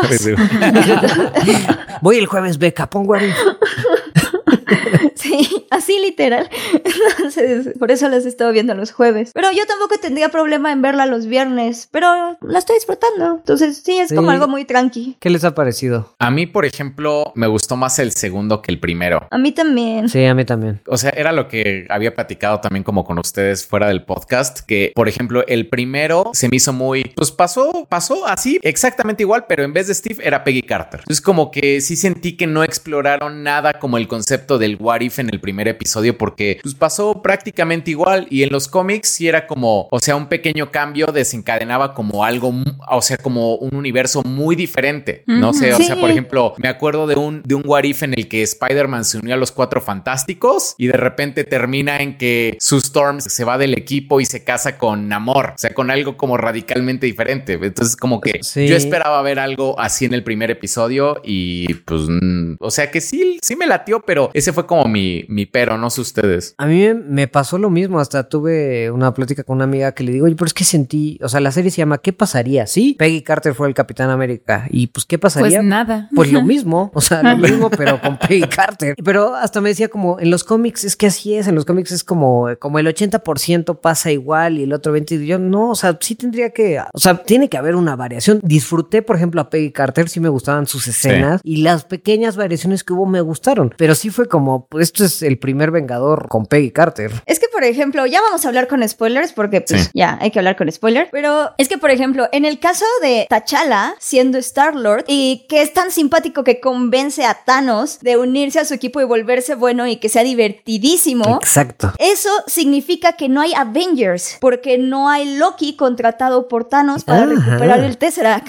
Claro. Entonces, no hay Avengers, entonces no hay, o sea, no hay Snap, no hay Avengers. No hay Thanos, no hay invasiones Skrull, es como un cambio muy significativo. ¿Dónde está Iron Man? Entonces, ¿qué hace el Capitán América? Sí se ve eso, eso, eso sí se ve y, y está interesante que mencionas que no hay Avengers, entonces nunca se juntan, porque el coleccionista en una parte sí voltea como un mueble y ahí está Mjolnir y ahí está el escudo del Capitán escudo. América, entonces como que te dan a entender como que todos o, o murieron o fueron derrotados o algo, pero no me había caído el 20 de que nunca se unieron, sí. Y eso como que le da mucho chance de ser una historia bien divertida, bien simple, que sea un heist, o sea, es de- literal como un episodio de heist, de tener que robarse algo y sacar algo de un lugar. Tiene hasta como las vueltas de tuerca y hay como cuatro plot twists diferentes. Yo, chacha. Ah, qué buena fue Nebula. eh. Sí, Eh, qué me, me gustó buena fue mucho lo de Nebula. Chacha. Chacha. Es que hasta juegan con las personalidades. O sea, Nebula tiene una personalidad completamente diferente. Thanos jardinero es súper bonito, es súper simpático. ¿Fue la misma actriz, la de Sí. Nebula? Sí. Sí. Sí, sí, es Karen Gillian, según yo. También fue Josh Brolin. Ese, ese sí me acuerdo que sí fue Josh Brolin, le quedó súper bien. Todos. Hasta Kurt Russell que sale al Sí. final, dos segundos fue Kurt Russell. Es como que sí aceptaron casi todos. Sí, entonces eso sí estuvo más padre y es como de, ah, mira, ok, sí están jugando como con las personalidades de los personajes y sí están cambiando cosas importantes. El hecho de que ahora Star-Lord podría ser literal un gran villano galáctico es como, oh, nice. Y al contrario, en ¿Por Peggy qué un villano Carter... galáctico, perdón? Ah, pues porque llegó con Ego. O sea, bueno, si se Ah, junta con Ego. Peter se Quill. junta con Ego. Peter Quill. Peter Quill, Ajá. sí. Ay, perdón, sí, Peter Quill. Sí, porque como tal Star-Lord es Chacha. Cha, cha. y con Peggy Carter yo sentí como, bueno, si es una mejor Capitán América que Steve, sí me cayó muy bien el personaje. Si lo quieren introducir al MCU y si lo quieren introducir como al live action, I'm all in. O sea, me cayó muy bien. Pero es muy parecida a Steve Rogers. Son muy Sí. parecidos. E incluso uno de los puntos como más dramáticos, ¿no? Que le dice, cuando le dice el coronel como, a ver si tu sangre sirve para crear super soldados porque eres mujer. Es como, se supone que eso debe ser algo que cause mucho punch, pero pues es literalmente lo mismo que le dicen a Steve Rogers en el mismo momento cuando le dicen, yo quería un ejército de super Claro. soldados, tú nada más eres una persona, no me sirves. A ver si tu sangre puede hacer un ejército de super soldados. O sea, es literal lo mismo. Eso te iba a decir porque hasta el tema de que sea mujer en el ejército rechazada, hasta ese arco lo tuvo Steve Rogers no por mujer, sino por ñango, ¿no? Pero Por ñango. pero si tuvo el mismo. Él mismo lo dice en el What If, o sea, lo dice, ay, sí, tú eres mujer, pero yo soy ñango. Literal, literal se lo dice así. Exacto. Somos iguales. Les voy a decir una cosa. A mí, por ejemplo, del primer episodio, o sea, sí, muy bonito. Peggy Carter se ve preciosa como Capitana Carter, pero realmente me, me molestó mucho de que la única diferencia real es que a, a- a Steve Rogers aún a huevo le tuvieron que haber puesto un traje así gigante y darle protagonismo. Cuando creo que hubiera estado muy bueno de que Peggy se las tuviera que haber visto. O sea, si vas a hacer la misma historia, pues hacer la misma historia con los mismos problemas y con los mismos, no sé, y sumarle el tema de que es mujer y lo que quieras. Pero ¿por qué darle protagonismo a Steve Rogers? Así como que se lo roba, así como, ah, ahora somos dos. O sea, en la historia, de todas formas, ok, él tiene un gran corazón, es importante, es un gran personaje. Steve Rogers es un héroe por nacimiento, no por el suero, lo que vos quieras. Pero en la historia, o sea, si vas a hacer lo mismo, realmente le tenés que dar tanto protagonismo a Steve Rogers cuando tu premisa es que él no es el Capitán América. que qué hubiera pasado si hubiera sido otro? Y como que siento que desviaron mucho la atención ahí y no se enfocaron en Peggy Carter tanto. Estoy de acuerdo con eso porque darle protagonismo a Steve Rogers, pues justamente fue como de los mayores cambios y le quita a Peggy. Pero si algo me gustó es que sí me gustó más su relación de amor acá, porque no sé, Sí. como que la sentí con más química y más compañerismo como en el tema de iguales y no Ajá. como que eres la dama No, con no, la que algún día osaré tener un baile, sino como que son amantes, no sé. Estoy de acuerdo, pero para que pasara eso los tuvieron que poner al mismo nivel de poder y no solo poder como físico, sino como de decir, mira, estamos los dos como en igualdad de condiciones, o sea, y, y hubiera estado muy bueno de ver cómo hubiera sido esa relación con ella así, sus musculotes siendo Capitana Carter y el ñango, mm, ñango, ñango. Ajá, ñango, ñango, mientras ella lo carga en las vueltas de los bailes, ¿no?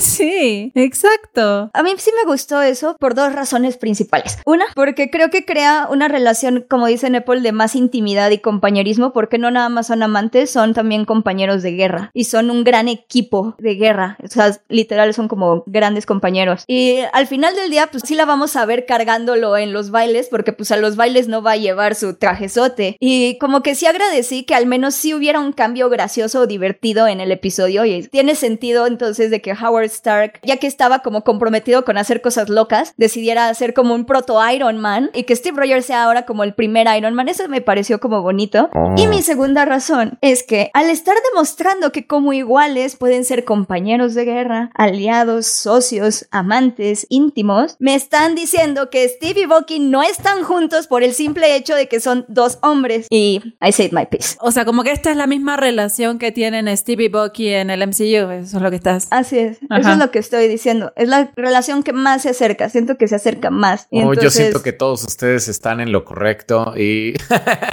voy a quedarme neutral porque, o sea, es cierto lo que dice Claro, o sea, que realmente le tuvieron que dar como el protagonismo para que no se sienta así como, pues no sé, tan... De un hombre débil con una mujer fuerte, pero por Dios. Ajá, como que sí siento que les dio un poco de miedo meter ese tema, pero también me gustó como esa relación que tienen como Sí. Steve y, Carter aquí en esta... Creo que fue de lo que más disfruté del, del capítulo. Sí, estoy de acuerdo, pero creo que, por ejemplo, o sea, a mí lo que no me gustó fue como el tema de la armadura. O sea, creo que si hubieran puesto a Steve Rogers como un héroe, un, un héroe ñango.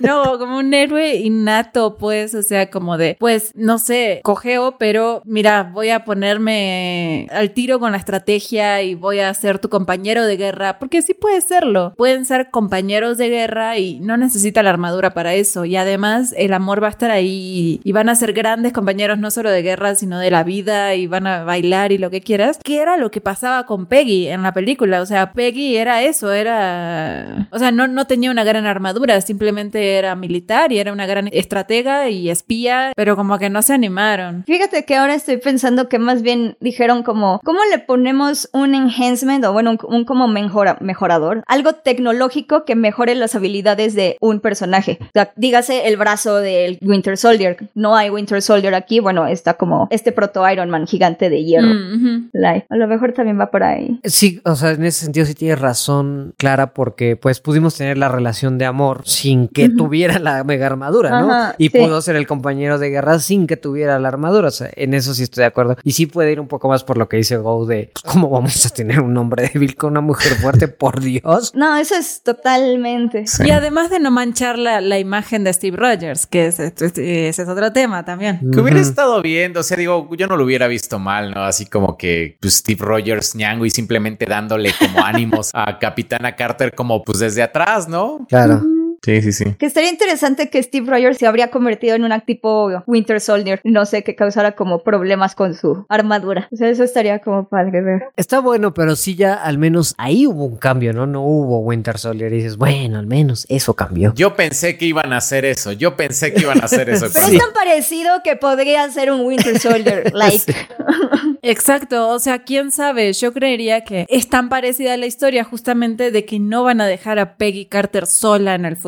O sea, también cuando llega y se encuentra este con Nick Fury, como que decís, "Mm, no sé si la van a dejar sola. Seguramente se va a encontrar con alguien. ¿Va a haber secuelas de estos capítulos o son...? Ya dijo que Peggy Carter, dijeron que Peggy Carter va a volver a aparecer. Ok. Sí. Y hay rumores de que por ahí, pod- o sea, ya hay como rumores de que ah, podría estar en live action o así. O sea, se está hablando de posibilidades porque tiene muy buena recepción el personaje, pero hasta ahora solo eso se sabe. De hecho, también ha- hay como rumores de que Peggy es como la única conectada en todas estas historias. O sea, como que sí tienen, de alguna manera, están todas en el mismo universo y Peggy va a ser una especie de hilo conductor. Que podría ser que ese, pues ese escudo de ahí, pues era de Peggy mientras Peggy estaba congelada. Quién sabe, ¿no? Pero a lo mejor ella va a ser como lo que queda o al final une las historias. No sé si atreverá a hacer algo Marvel que no sea que al final se unan varias cosas. O sea que todas están como en todo, o sea, como en el mismo universo, todas las historias. Eso leí, pero la verdad no me acuerdo si es rumor o teoría. Yo lo veo difícil, ¿eh? O sea, hay un zombies, ¿no? Hay zombies. Hay zombies, sí, ¿no? Pero si como dice Becca en el segundo episodio, los Avengers no se juntan, entonces ¿cómo llegó Peggy Carter con Nick Fury? Por el Tesseract. Ajá. Porque su Tesseract a lo mejor no, o sea, su Tesseract tiene, es algo como interdimensional o interespacial o algo así. Entonces, o sea, la teoría vendría a ser que ella apareció en otro universo, en otra dimensión o algo así. Ajá, o pasó por otras dimensiones, en otro universo. Podría ser, esta es mi teoría, es lo que yo opino. Yo opino que opinar es importante.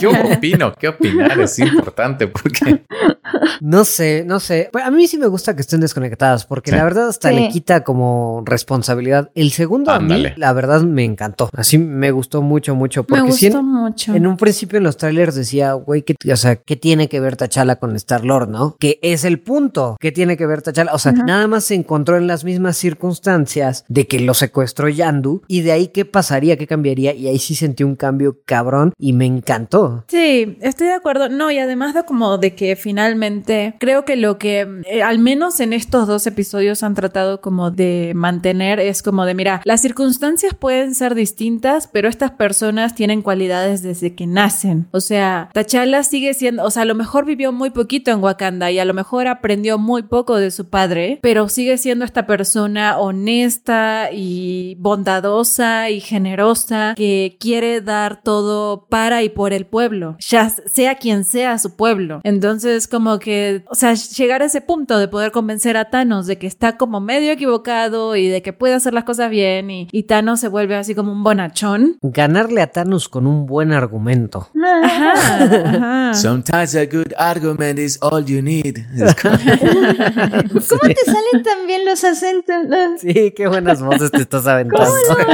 no, sé, No sé, pero me encanta. O sea, me pasó a mí como Nepolas, como que dije, ah, como qué tiene que ver Chala con Star Lord, o sea, como por qué, como que no entendía. Y ya cuando vi el capítulo dije, oh, qué buena historia se aventaron. O sea, las consecuencias de que una persona con las cualidades de T'Challa estuviera en la, en la posición de, de Peter Quill y cómo cambia todo, cómo cambia Thanos, cómo ya lo reconocen, incluso, oh, tú eres Star Lord, ¿no? Y sí, Ujú. me, me encantó el capítulo. Creo que no le pongo ningún pero al capítulo. Sí. Sí, eso me dio mucha risa, así como de cómo lo, lo idolatran y lo tienen así como una superestrella del espacio. Y, y es la misma escenita. O sea, es que me dio mucha risa porque yo creí y dije, no, no puede ser, esto va a ser el primer episodio otra vez cuando está agarra, está ahí en la cueva y dice, "Ah, seguramente conoces mi nombre, soy Star-Lord. Y ahí cambia todo así como ya no es lo mismo y dije, ah, bueno. Pero está buenísimo porque es la reacción que esperaba Peter Quill Ajá. en la primera, ¿no? Des- o sea, desde ahí me gustó mucho. Ya después me cansó el tema de este personaje que todo el tiempo "Ah, es mi mejor amigo, pero bueno,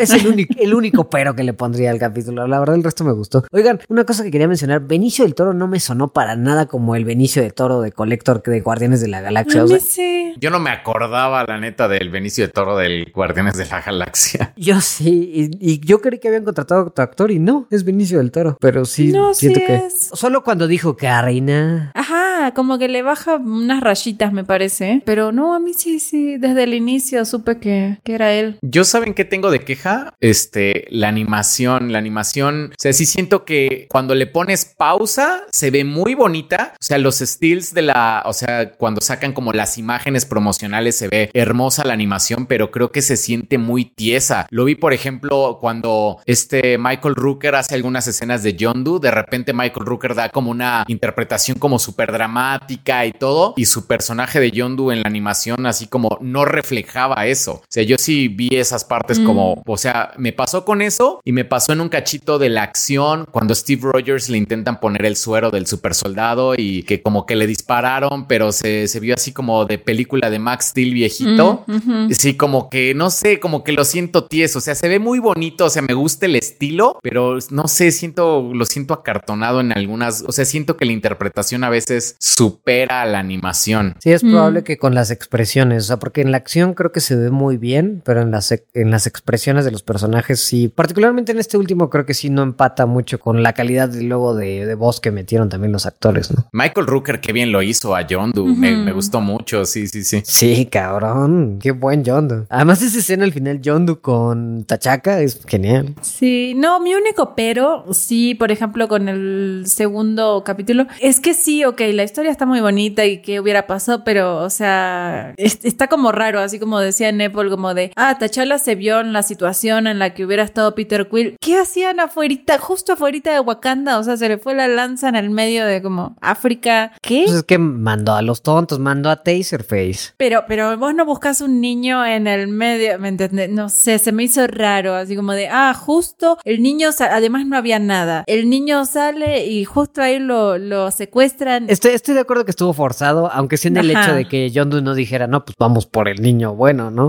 Ajá, Pero- yo, yo hubiera pensado que Sí. se llevaba a los dos, ¿no? Que buscaba a los dos. pero- Sí, nada más como, Bueno. oh, bueno, pues ni modo, será mi hijo. Sí, es cierto. Mira, Peter Quill tiene un hermano.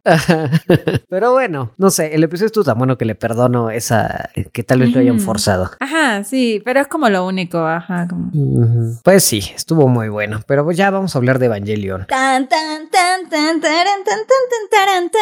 Me faltó mucho, me faltó mucho A esa mí canción. también eso, sí. Sí. Es que el inicio, o sea, es que Nepal no ha visto la serie original. Nepal no vio la serie original y entonces por eso no le faltó la canción, pero es que no sabes lo que es. Yo les quería preguntar, o sea, por ejemplo, ¿ustedes cuál es como su experiencia con Evangelion? O sea, ¿la vieron apenas cuando salió en Netflix? ¿La vieron en los noventas así? ¿O cuando salió en Locomotion? O, o sea, ¿cómo? Yo fíjate que es este producto que por años han estado recomendándome mucha gente y que veo que, o sea, lo que sabía de Evangelion es, es un producto que tiene un final súper complicado, que en general es una serie súper rara de entender. Entonces yo lo que hice es abrí un podcast donde me, o, me, o me obligaran tres personas a ver Evangelion y las vi esta semana. Entonces mi, mi primer acercamiento fue ver toda la, la tetralogía de Evangelion esta semana y los estoy- reveals. Ajá, los reveals, los reveals. No he visto el anime. Entonces, digamos que estoy un poco confundido, pero en algún momento ya dije, "Ah, ya chingue su madre, me dejo llevar y ya,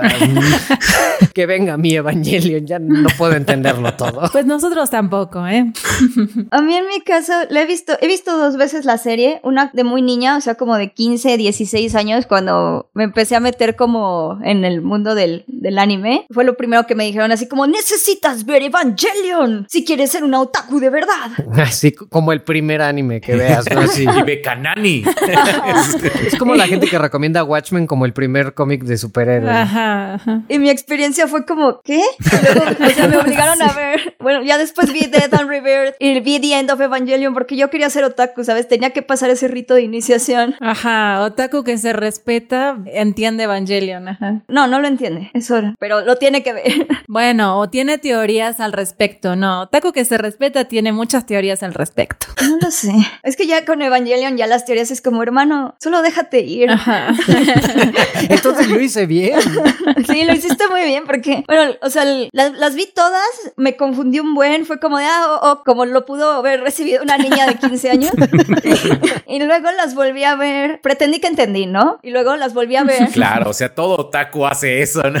Claro, lo entendí, claro, claro. Eh. No vi, no vi tres videos de YouTube al respecto, ¿no? No. Pero ya, luego ya la volví a ver cuando llegó a Netflix. Dije, ah, bueno, esto es un momento, este es un buen momento para volverla a ver. La aprecié un poco más. O sea, tiene cosas que odio. De verdad, Ujú. Evangelion tiene cosas que yo odio, pero tiene cosas también muy interesantes. Y aparte ya, cuando salió Netflix, ya también traté de hacer como un guion para y hacer un video de Evangelion. Al final como que lo deseché. Entonces empecé a investigar de Hideaki Anno y así. Y yo dije, ah, como, mira, qué interesante que esté tan comprometido con su obra, ¿no? Y ya como que lo empecé a entender un poquito más. Y creo que por eso yo tuve como una apreciación muy grande de Revealed of Evangelion. Y vi también el documental que está en Netflix, que dura como una hora, en Netflix en YouTube. Ese no lo he visto. Estaba muy bonito. Entonces, como que sí me dio como una apreciación más grande de Evangelion, pero no como que lo entienda.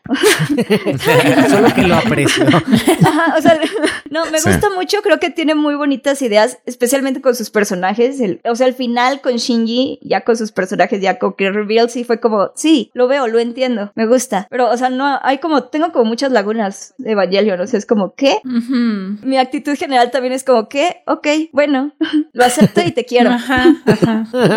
es que es una de esas cosas difíciles como de recomendar o decir, sí, tenés que ver Evangelion. Es como de, bueno, velo y platicamos, ¿no? A ver si entendimos lo mismo, como, no sé, como... Yo fíjate que lo, lo vi cuando, cuando lo pasaron en Netflix, o sea, pero solamente vi como los veintitantos capítulos que son como del anime. No vi después The End o no me acuerdo cuál era la otra. Death and Rebirth. Death and Rebirth, esas no las vi y me salté a los reveals. Y por ejemplo, no me acordaba tanto como del anime. Y por ejemplo, ay, la verdad es que sí batallé en algunas partes. Y yo soy como una persona que como que necesito como tener como mucha certeza como en los conceptos y todo eso. Entonces estaba como pausando. Entonces no o sea, te gustó Evangelio. Híjole, a, a mí se me hizo, es que mira, ahí te va, se me hizo una, una experiencia, particularmente la tercera película. O sea, creo que mi, Mm, mi- mi- mi problema principal fue con la tercera película. Se me hizo un poco como estresante verla porque de repente soltaban como un montón de conceptos que yo no sabía que eran. Entonces, por ejemplo, googleaba así como pausa, googlear así como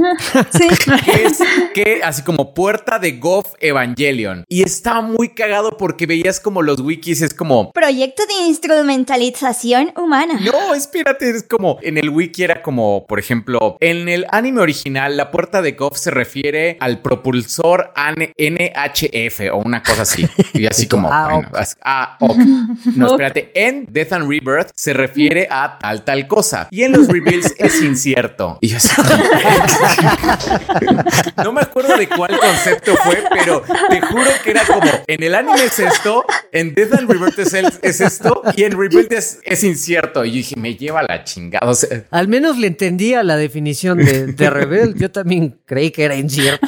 Así también tengo una gran lista de conceptos que las tengo como es Sí, incierta. Es que es que es todo muy así. Fíjense que, por ejemplo, yo como que era de esas cosas, nunca la había visto completa hasta que llegó a Netflix. O sea, sí la había visto como de apartes y como que según yo entendía como la historia general, medio no, medio sí, o le hacía como a que sí. Y ya que llegó a Netflix, que no, no recuerdo en qué año fue, pero me acuerdo que no sé, habrá sido 2018, algo así, la vi completa y dije, no, ahora sí le tengo que prestar atención y esta es esa cosa que yo tengo que entender, porque no puede ser que todo el mundo la entienda y pues... Nadie le entiende, todos fingen que le entienden. Es que sabes que no, no te das cuenta de eso hasta que la ves y decís, no, es que no hay forma de que alguien entienda esto. O sea, no, no puedo ser tan tonta, ¿no? O sí, pero bueno, ese es otro tema. El punto es que la vi y, y como me pasa como a Beca, hay cosas que odio hay, a los personajes. O sea, me, me parece como también muy impresionante la manera que tiene Hideaki Anno como de crear estos personajes odiosos. O sea, que de verdad son asquerosos algunos en algunos momentos y que de verdad conectes con su historia porque pues de verdad te está mostrando una historia como muy psicológica, muy, muy de salud mental. O sea, no, no es como en el buen sentido, pues, sino como muy real, es muy cruda. Entonces creo que eso es como muy, muy impactante. Creo que Evangelion es una serie, un anime que a mí me impactó mucho la serie y, y ahora que la vi cuando salió Netflix así y ahora que vi las películas también como que tenían muchos huecos con el anime y como que no, no recordaba muchas cosas y me costó mucho verlas también. O sea, como que siento que Rebuild es más rico si viste la serie porque entendés como más cosas como de relación de personajes al menos, pero no, no, no es, no, no siento que sea tan más digerible. O sea,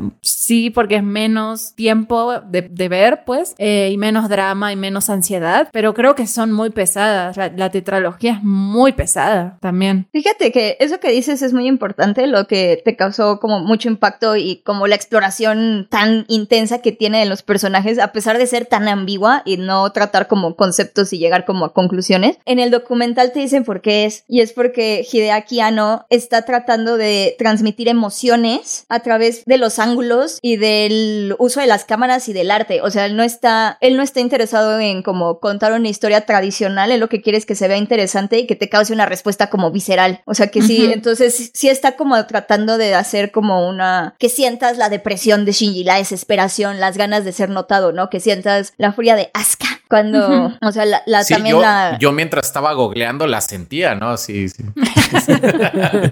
Es que me gustó mucho su, su explicación porque es horrible el hombre como jefe, ¿sabes? De los que tienen, de los que tienen eh, siete horas a tres personitas como tomando fotos de cosas así. Ah, porque todo es hecho con motion capture. Esta Mm. película se hizo con motion Wow. capture, toda. La última, la, La última. Sí. 3.0 más 1.0. No hubo storyboard, de hecho. El storyboard se hizo a través de motion capture. A la madre. Entonces, imagínense, los tenía tomando fotos de ángulos porque él lo que quería era que los actores transmitieran como los sentimientos y los tipinoes pues tomaran las fotos y capturaran esos sentimientos. Y entonces nada le gustaba al hombre. Es el, es el Iñárritu de Japón, Ajá. entonces. Nada. No, espérate, porque el hombre, a un año de que se tuviera que entregar la película, dice, ¿saben qué? El script de esta película no funciona, la voy a rehacer. Y todos se quedaron como, ¿qué?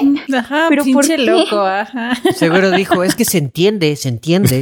Necesito que no se entienda. ¿Lo entendiste? Sí, entonces no sirve. No me sirve.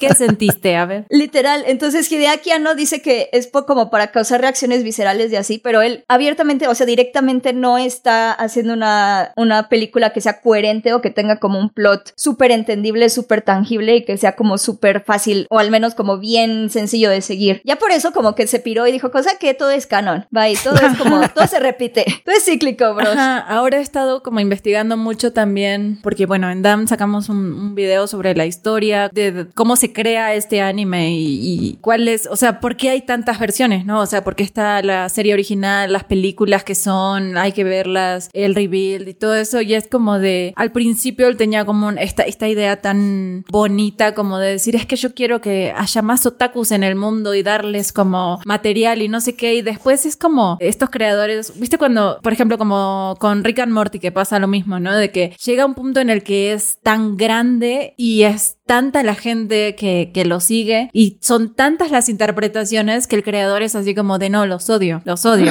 o sea, Hideaki Anno odia a, a todos los que empieza, empezaron a hacer como teorías y odia todas las teorías y las odia. Entonces es como de, sí, la que sea, sí, to- todo es canon, todo funciona, sí. Sí, cañón. Por eso también mete un buen de fanservice y un montón de senos grandes. Ajá, me da mucha risa que no sé si vieron al final de las películas del Rebuild que dice así como de en la próxima película va a pasar esto, esto, esto, esto y esto y mucho, pero mucho más fanservice. Y es Sí. Yo las dejé porque ya tengo costumbre de que pues, puede haber un post créditos, pero había avances y sí me daba muchas veces esa frase. Y en el próximo, en la próxima película, mucho, pero mucho más fanservice. Yo, ¿what? Yo no vi eso. O sea, es como en las, este. después los- de los créditos, Ah. pero es como Un avance un nada más. avance, ajá, de lo que va a venir en la siguiente. Ya, no, es que yo estaba googleando ahí, entonces sí.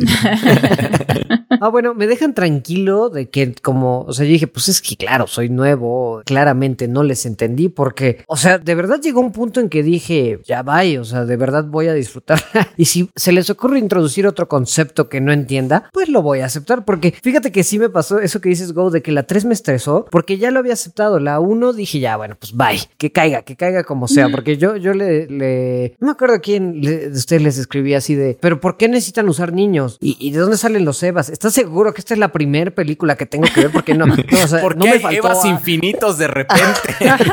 sí, pero ya como que lo acepté, la 2 me gustó mucho, pero la 3 me volvió a frustrar porque siento que en la 3 volvieron a meter un buen de conceptos que dije, bueno, ya vi dos, ya tengo los conceptos claros. Y en la 2 empieza, eh, digo, en la 3 empiezan con los Lilians y la puerta de Goof y los portadores de Adán. Yo se los iba whatsappeando a Nepal para que no se me olvidaran. Así. Y dije, güey, pero si ya vamos La en la lanza 3. Longimus. Opfer, Opfer, llave de Nabucodonosor. Y lo- eso, y luego en la 4 todavía más conceptos. Y es como de, güey, ya estamos en el último tercio de tu película. Deja de introducir conceptos. O sea, de pronto ya estaban en el antiuniverso y ya a esas alturas ya estaba como, pues, sí, lo que sea. Aparte, yo, yo nunca he entendido por qué Nerv y Seal se pelean. O sea, es como, ok, entiendo después de haber como leído siete veces Wikipedia que Nerf es una como célula de Seal, que Seal es más bien una organización secreta, tipo Illuminati, y Nerf es como la compañía que aparece como en la ONU y bla.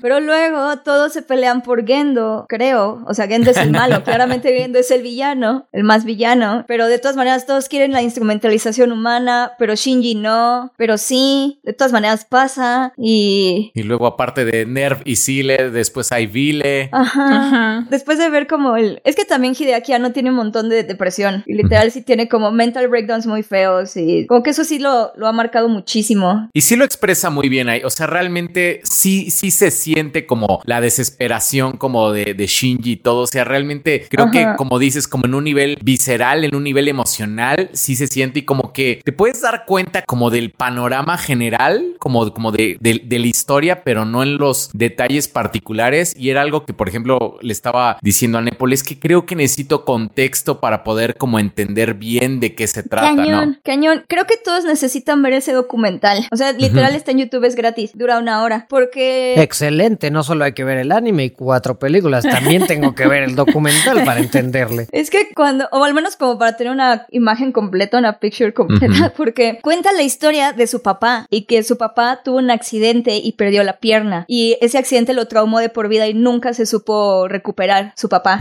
Y entonces Hideaki Anno sí dice algo como, y yo siento que parte de ese como odio que se tenía o parte de ese como rencor a la vida lo descargo en mí. Y entonces ya ves a Gendo y ya ves a Shinji y ya es Ujú. como, oh, ah. Sí. Eso es lo que querías contar. El, o sea, ya ves a la esposa de Hideaki Anno y literal así, shot por shot, en la final cuando María llega con Shinji ya grande y lo jala hacia el metro y resulta que están en Japón de verdad. ¿Por qué, ¿Por qué no? Y Shinji es Godines. Ajá. Shinji es Godines. Yo eso les iba a preguntar, ¿será como que ahora vamos a tener una tetralogía en live action o, o- o por qué se fue al mundo real? Espero que no, pero literal es algo que grabaron. Es un shot por shot de shots que hay en el documental. De la esposa de Hideaki, están en esas escaleras. O sea, sí hay como una conexión muy grande. Y luego, lo primero que te dicen en el documental, así es como Hideaki Anno es como Shinji. Es mucho como. Shinji. Es lo primero, la primera frase que te dicen en el documental. Y luego el documental también está rarísimo porque de repente como que hay cortes bien extraños que sientes que faltó como una parte. Y es como la O primera sea, hasta, hasta el documental lo hizo confuso. Sí, porque literal, o sea, literal hay como un momento en el que Hideaki dice como, Ay, ¿saben qué? No quiero que me filmen, o sea, pueden filmar lo que yo diga, lo que yo les comparta, pero ya después de ahí, filmen a todos los demás, filmen a todos los demás de mi equipo, porque ellos son los que están haciendo la película, yo nada más estoy haciendo que otros hagan mi trabajo, pero de repente nada le gusta y es como de, oh no, ahora Hideaki no sale de la oficina en siete Se pone a días. llorar como Shinji. Ajá, se pone a llorar como Shinji. Y es como de, ok. Fíjate que esas cosas sí la puedo ver, o sea, sí puedo ver que esto lo escribió alguien que, pues, que ha tenido depresión, porque en la cuarta, no sé si ya dijimos que vamos con spoilers o no vamos con spoilers, no sé si esto sea spoileable de alguna manera. Es que está muy difícil spoilear, pero bueno, supongo que sí, vamos con spoilers, porque pues, quien no ha visto la última, como que a lo mejor si le sigue un poquito el hilo, se puede spoilear. Ajá. Que digo, tampoco es un gran spoiler de algo que pase, sino de cómo pasa. Cuando Shinji está como dos, tres semanas sin hablarle a nadie, que eh, sí entiendo que se puede ser un poco insoportable porque es que, sobre todo la motivación es, es que yo lo cansé en todo el mundo. Es como, sí, güey, pero ya sigue adelante. Pero eso sí es como una actitud de alguien que ha pasado eh, etapas de depresión largas, largas, en que de verdad por semanas o meses no hablas con nadie y te retraes y estás muy mal todo el tiempo y no comes. O sea, esa representación me gustó porque dije, ya le extendió mucho y a la gente le puede parecer insoportable este Shinji que la gente le habla y le habla y le habla y hasta los personajes no le dicen, oye, o sea, por respeto contéstame, ¿no? Eso me Shinji, gustó mucho. idiota. Shinji idiota.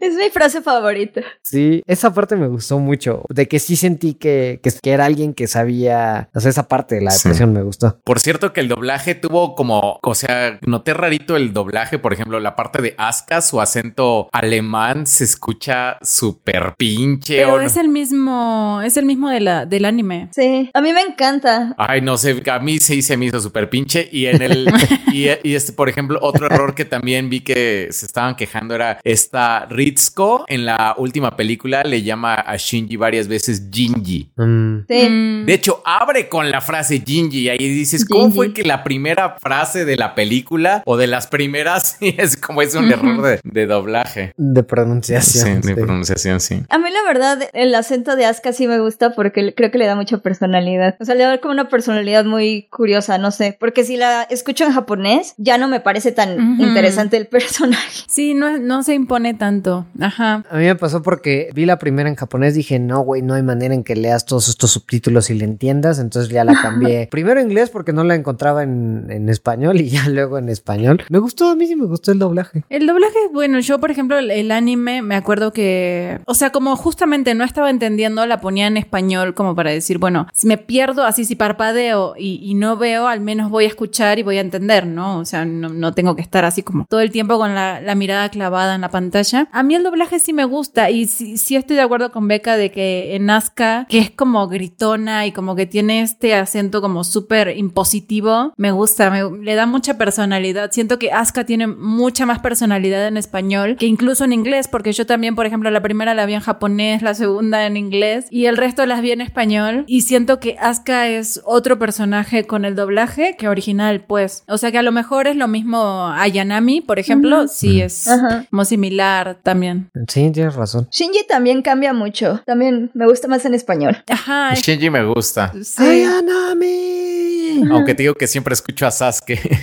Sí, sí, sí puede ser. Algunas, en algunas partes. Pero a mí, por ejemplo, yo agradecí muchísimo que en las películas del Rebuild, de verdad sí le baja mucho la intensidad como a la, a la depresión y a la ansiedad de los personajes. La verdad sí lo agradecí mucho porque si bien no había entendido así como tanto de- del anime, hay como cosas que se te quedan muy grabadas, ¿no? Y para mí las cosas que más grabadas se me quedaron fueron Shinji, así como todo el tiempo diciendo, padre, ¿por qué me haces esto? Y todo el tiempo como quejándose del padre, el padre siendo un, un malísimo padre con él y es como muy Ay, cruel ay, con él. Yo lo odio ese personaje, lo odio a Gendo. Sí, Pero yo, fíjate que odiaba más a Shinji.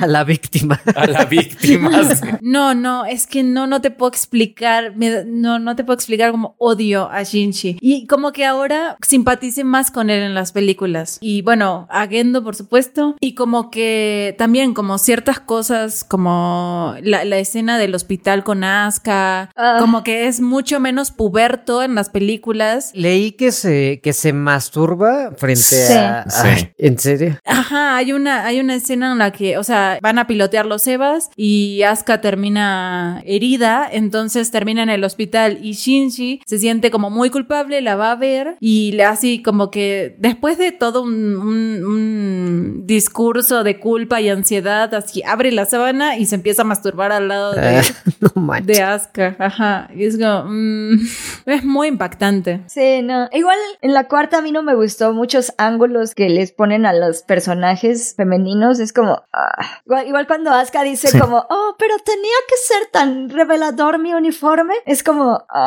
Esa fue en la 3, ¿no? Esa fue en la 3. Ajá, que se queja de eso, pero se la pasan pelotas toda la película, ¿no? Es como de, bueno. Y ahí fíjate que ya no puedo usar la carta de que, bueno, es que eran otros tiempos, porque, por ejemplo, en el original, o sea, por ejemplo, si entiendes que era una serie como noventera, como los ángulos y todo, pues era realmente como lo usual, pero ya en la cuarta ya, ya no puedes usar como, como ese, Sí. ese mismo Ajá. argumento, sí.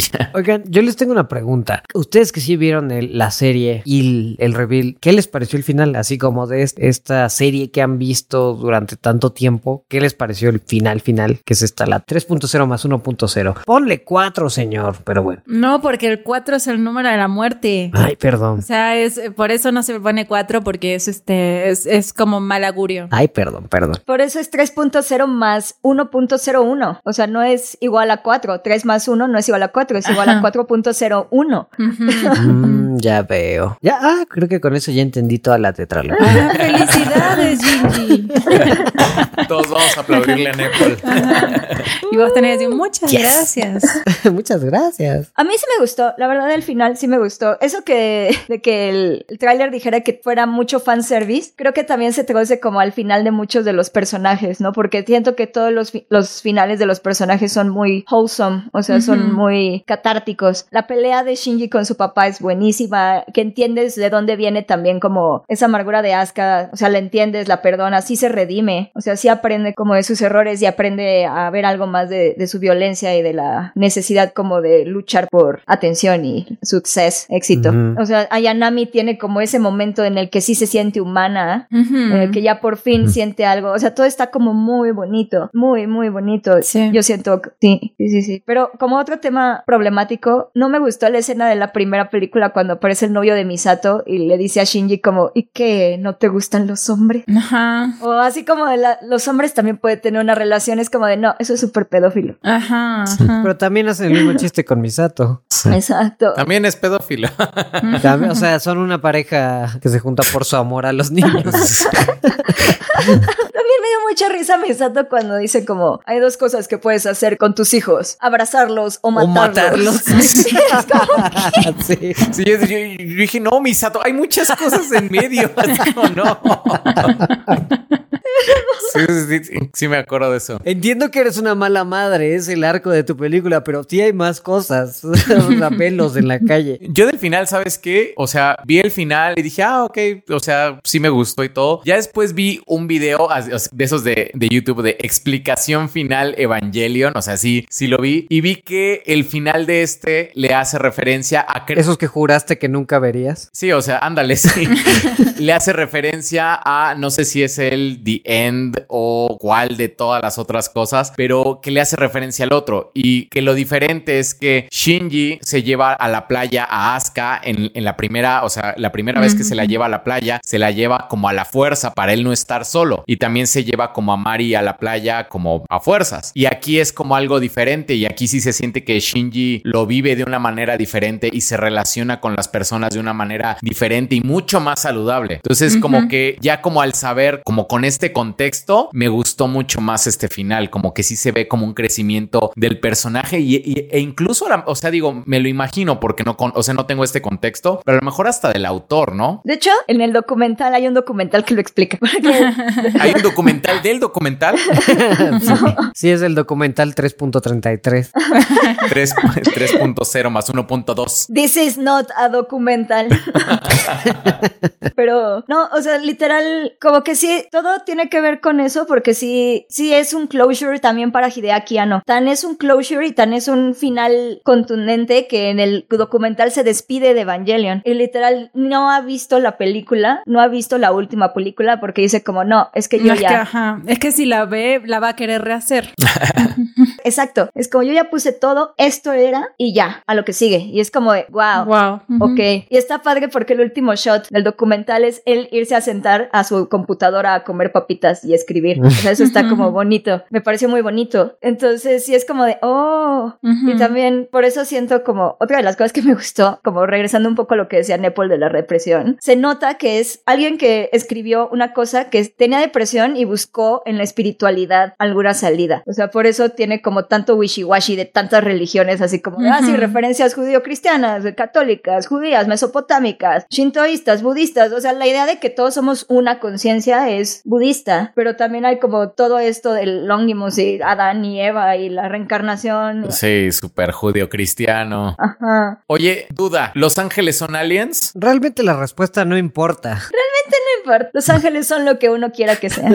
Ajá. Fíjate, a mí sí, a mí sí me gustó el final. Siento que sí es un final, pues sí, sí lo vi como un final más feliz. Me recordó mucho, la verdad, al final de, del anime. Como todo este análisis introspectivo, como de, de por qué estoy en esta situación, de esta parte no se va, no se va a solucionar con peleas físicas, no se va a solucionar a la fuerza. Tenemos que hablar y tenemos que llegar a un acuerdo y pues qué era lo que, lo, lo que nos motiva, que no sé, todas esas cosas me hicieron acordar al anime y eso me gustó, pero desde un, como dice Go, desde un, desde un punto mucho más sano, como más de verdad de querer sanar, de querer como obtener una, no sé si una respuesta, pero sí como una conclusión, un cierre, como poder darle cierre a, a este problema, que siento que por ejemplo en el anime es como una crisis, no es un cierre, es una crisis que hay, entonces como que te lo pintan como que Shinji entiende, pero realmente es como de se grita con todo el mundo y todo el mundo le recrimina y le dice, y incluso en esa escena como que Asuka le dice, sé lo que hiciste en el hospital y así, es como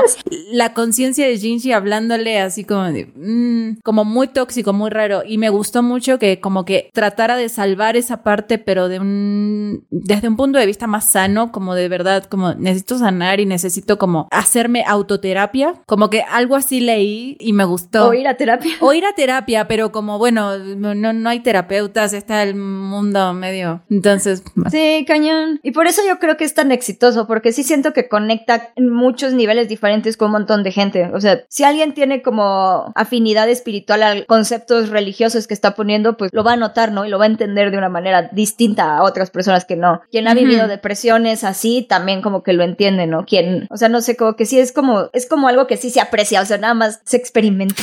No, no, no se entiende. No se entiende, se vive. Ajá. Creo que por eso me gusta más Revealed. Yo diría que me. Ah, esa es una buena como pregunta para ustedes que sí vieron la serie. ¿Les gusta más Revealed y las cosas, End of Evangelion y Rebirth y Death? ¿O Revealed? Porque a mí me gusta más Revealed. Por el simple hecho de que aquí sí entiendo el plot. O sea, aquí sí, Sí. voy entendiendo como el plot básico.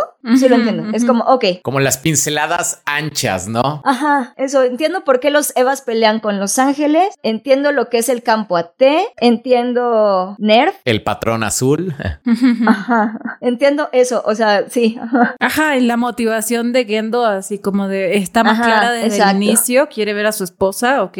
Sí, sí, sí. Y Shinji está como más deprimido. Es, o sea, sí es como más directo el plot. Y las peleas son más limpias y están buenísimas. Entonces, Yo no sé si eso se entienda sin, o sea, de manera como tan clara como lo estás pintando, si no has visto el anime. A ver, Nepal, por ejemplo. O sea, ¿tú entendiste bien como, como de, de manera clara todo eso que dijo Beca? Como esas pinceladas como muy amplias. Sí, o sea, sí creo La que... motivación de Gendo. Sí, la motivación de Gendo, bueno, fíjate que sí, sí se, se va, se va un poco más al final. Creo que en la En la 3 tercera. cuando explican que es porque quiere recuperar un poco a su esposa. Bueno, no recuperar, como volverla a ver o, o que lo hace por ella, ¿no? Pero hasta la 3, eh, en la en la 1 y en la 2 sí es sí porque eres tan maldito, ¿no? Pero en la 3 sí, y en la 4 pues sí, ya esta se me hace una explicación más directa. Digo, no empatizo ni nada porque es como, es que era misántropo y cuando conocí a tu mamá dejé de ser misántropo, pero cuando se murió tu mamá pues volví a ser misántropo. Es como, eso no lo justifica, señor.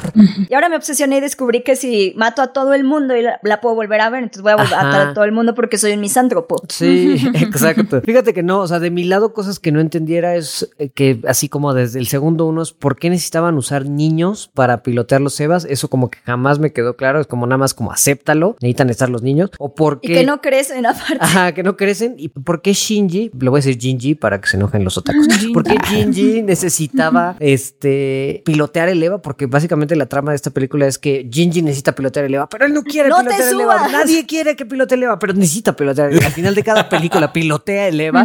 Pilotea el Eva, no pilotees el Eva, súbete al Eva, nunca te vuelvas a subir al Eva. Exacto. sí. Me desesperó un poco de la 3 porque lo despiertan y el pobre ha estado como dormido como 14 años y todo el mundo lo trata como bien culero. pero, Sí. pero así como, güey, explícale un poquito, así como, Ajá. dile dos, tres cositas. O sea, te conviene a ti, le conviene a la trama, le conviene a Shinji. Todos ganamos si le explicas un poquito. Yo también me estresé con eso. Sí. Pero entonces, ¿qué hago? No hagas nada. De hecho, para mí fue un super plot twist ver que sus amigos habían crecido. Para mí sí fue como, ¿qué? Ajá. Ajá. Me, se me Ah, hizo muy lindo. Esa parte, ajá, sí me gustó mucho todo lo de la villa y Toji y. ¿Cómo se llama el otro? Ken Ken. Bueno, le dice Ken Ken. Ken Ken, ajá. Como que esa parte sí me gustó y también como toda la historia de Rey en la villa y como todo, todo eso me gustó. Esos cierres de personajes están muy bonitos. A mí, por ejemplo, sí me gusta más Rebuild, pero siento que sí es una experiencia mucho más rica si viste el anime. Porque, por ejemplo, algo que a mí me, me pasaba es, por ejemplo, que no hemos hablado de Kaoru. La relación entre Kaoru y Shinji me gusta acá, pero me gustaba también mucho más. O sea, era una, como una cosa que me gustaba mucho del anime. También la relación entre Misato y su tipo, que no me acuerdo cómo ¿Kaji? se llama. Kaji. Ah, Kaji, sí. O sea, no se entiende, por ejemplo, en el rebuild que eran tan unidos y que cuál era como toda la historia y de que fueron a la universidad juntos y de que habían tenido un romance y de que, no sé, como que siento que en el anime sí muestran mucho más de eso. Incluso tienen relaciones. Entonces podrías llegar a entender por lo que pasó en el anime que Misato quedara embarazada. O sea, porque sí tienen una aventura en el anime y cosas así. Entonces sí, no sé, te muestran mucho más como Misato quedó con rencor de lo que había pasado cuando eran jóvenes y después lo vuelve a ver y lo odia, pero a la vez lo ama. Entonces tienen una aventura, pero no. Siento que, por ejemplo, esas cosas en el reveal no las explican. Entonces tampoco podés entender por qué se toma tan a pecho todo lo que pasa. O sea, hace cargo tan fuerte de Vile por respeto a este tipo que ya se me olvidó el nombre de vuelta. Kaji. Kaji. Pero en general, ¿no sienten que es como... Es que sí es un compromiso, siento, Evangelion. Ajá, sí. O sea, es que lo que lo que dijiste me hizo pensar que es un compromiso Evangelion, porque sí estoy de acuerdo que es una experiencia más padre tener esa información para comparar y ver y como que entender y así, pero o sea, son muy pesadas, la verdad sí siento Sí. que es algo como muy pesado, o sea, sí es un compromiso, de por sí ver las cuatro ya es muy pesado. Entonces siento que puedes verla Evangelion, las y una persona normal podría tener como un entendimiento igual que la primera vez que ves el anime, por ejemplo. O sea, como que te queda igual. Sí, porque por ejemplo, o sea, como decía hace rato Go, las pinceladas gruesas las entendí. O sea, las cosas que Ajá. mencionaste, Beca, sí las entendí, pero sí, o sea, también sí hay un buen de cosas que no entendí, pero que son sí creo más conceptuales, como los Evas infinitos o el proyecto de ¿qué? Instrumentalización ¿Qué humana. quería Seal y Nerf y por qué se pelean? Ajá, ese, ese tipo de cosas y detalles específicos sobre la relación de los ángeles y los Evas o cómo el Eva de pronto despierta. Ese tipo de cosas no me quedaron claras, pero me acuerdo que le pregunté, creo que le pregunté a los tres y además a el becario que edita este podcast y les dije, o sea, Y sí. todos dijeron algo diferente. Ajá. Hola, Becky. Ajá, Hola Becky. Pero todos me dijeron lo mismo porque les dije, veo el anime para entenderle más y me dijeron, no, te vas a confundir más. Y entonces yo así de, wow, ¿qué hago? ¿Leo la Biblia otra vez? O... es más fácil de entender la Biblia, Nepal. Creo que sería una experiencia más rica todavía Evangelion si leyeran la Biblia. Y el Corán. Ajá, Y el Corán. también el Corán. Y el Corán. ok, me lo anoto. Dentro de 15 días sale Nepal para el, Va. para el próximo podcast. Dentro de 15 días les explico Evangelion. Ok. Y algo de Shinto y filosofía budista, por favor, porque Sí. Sí. No, pues finalmente, o sea, creo que funcionan como productos separados, pero como dice Beca, o sea, también es como que si es tu primer acercamiento y sabes que hay más y salís tan confundido que a lo mejor y si tenés tiempo decís como de, bueno, me he hecho la serie a ver si le entiendo un poquito más, pero es que son productos que aunque funcionan en solitario, mm, no los entendés ni los logras captar en una sola vista. Entonces, si los vas a volver a ver, pues ¿por qué no ver el anime, no? Entonces, o los vas a volver a ver, ¿por qué no ver, no sé, o- en otro O el formato? manga. O el manga, incluso también. Entonces, como que siempre es la misma historia y se repite, solo cambian algunas cosas. Entonces, realmente, aunque veas todo, pues siempre hay cosas distintas. Y como decía Gobo, a lo mejor en, en, en el anime original significa una cosa y en el reveal es incierto. O sea, no.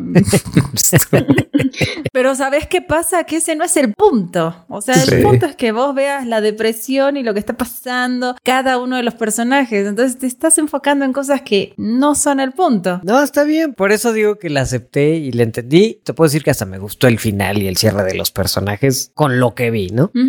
Yo me quedo más tranquilo con lo que dijo Beca, o sea, de que realmente en el documental así, o sea, dicen que eso, justamente eso es como el objetivo de Evangelion, como no darte como una historia como particular, sino más bien como algo más emotivo, como más, más visceral, más bien. O sea, porque yo me acuerdo que cuando salió lo de Evangelion en, en Netflix, saqué un video acerca de algunas cosas de Evangelion y sí me llovieron comentarios de tú no entendiste Evangelion. Y yo así como, wow, bueno, a lo mejor sí hay, como, como que me quedé pensando que sí hay muchas personas que sí entendieron bien Evangelion. Yo dije, bueno, a lo mejor leyeron, a lo mejor en el manga hay como cosas No. que, que- que salen y todo, pero pues sí, el punto es precisamente No, como en que... el manga Kaworu mata a un gato. O sea, o sea, en el manga no es nada mejor.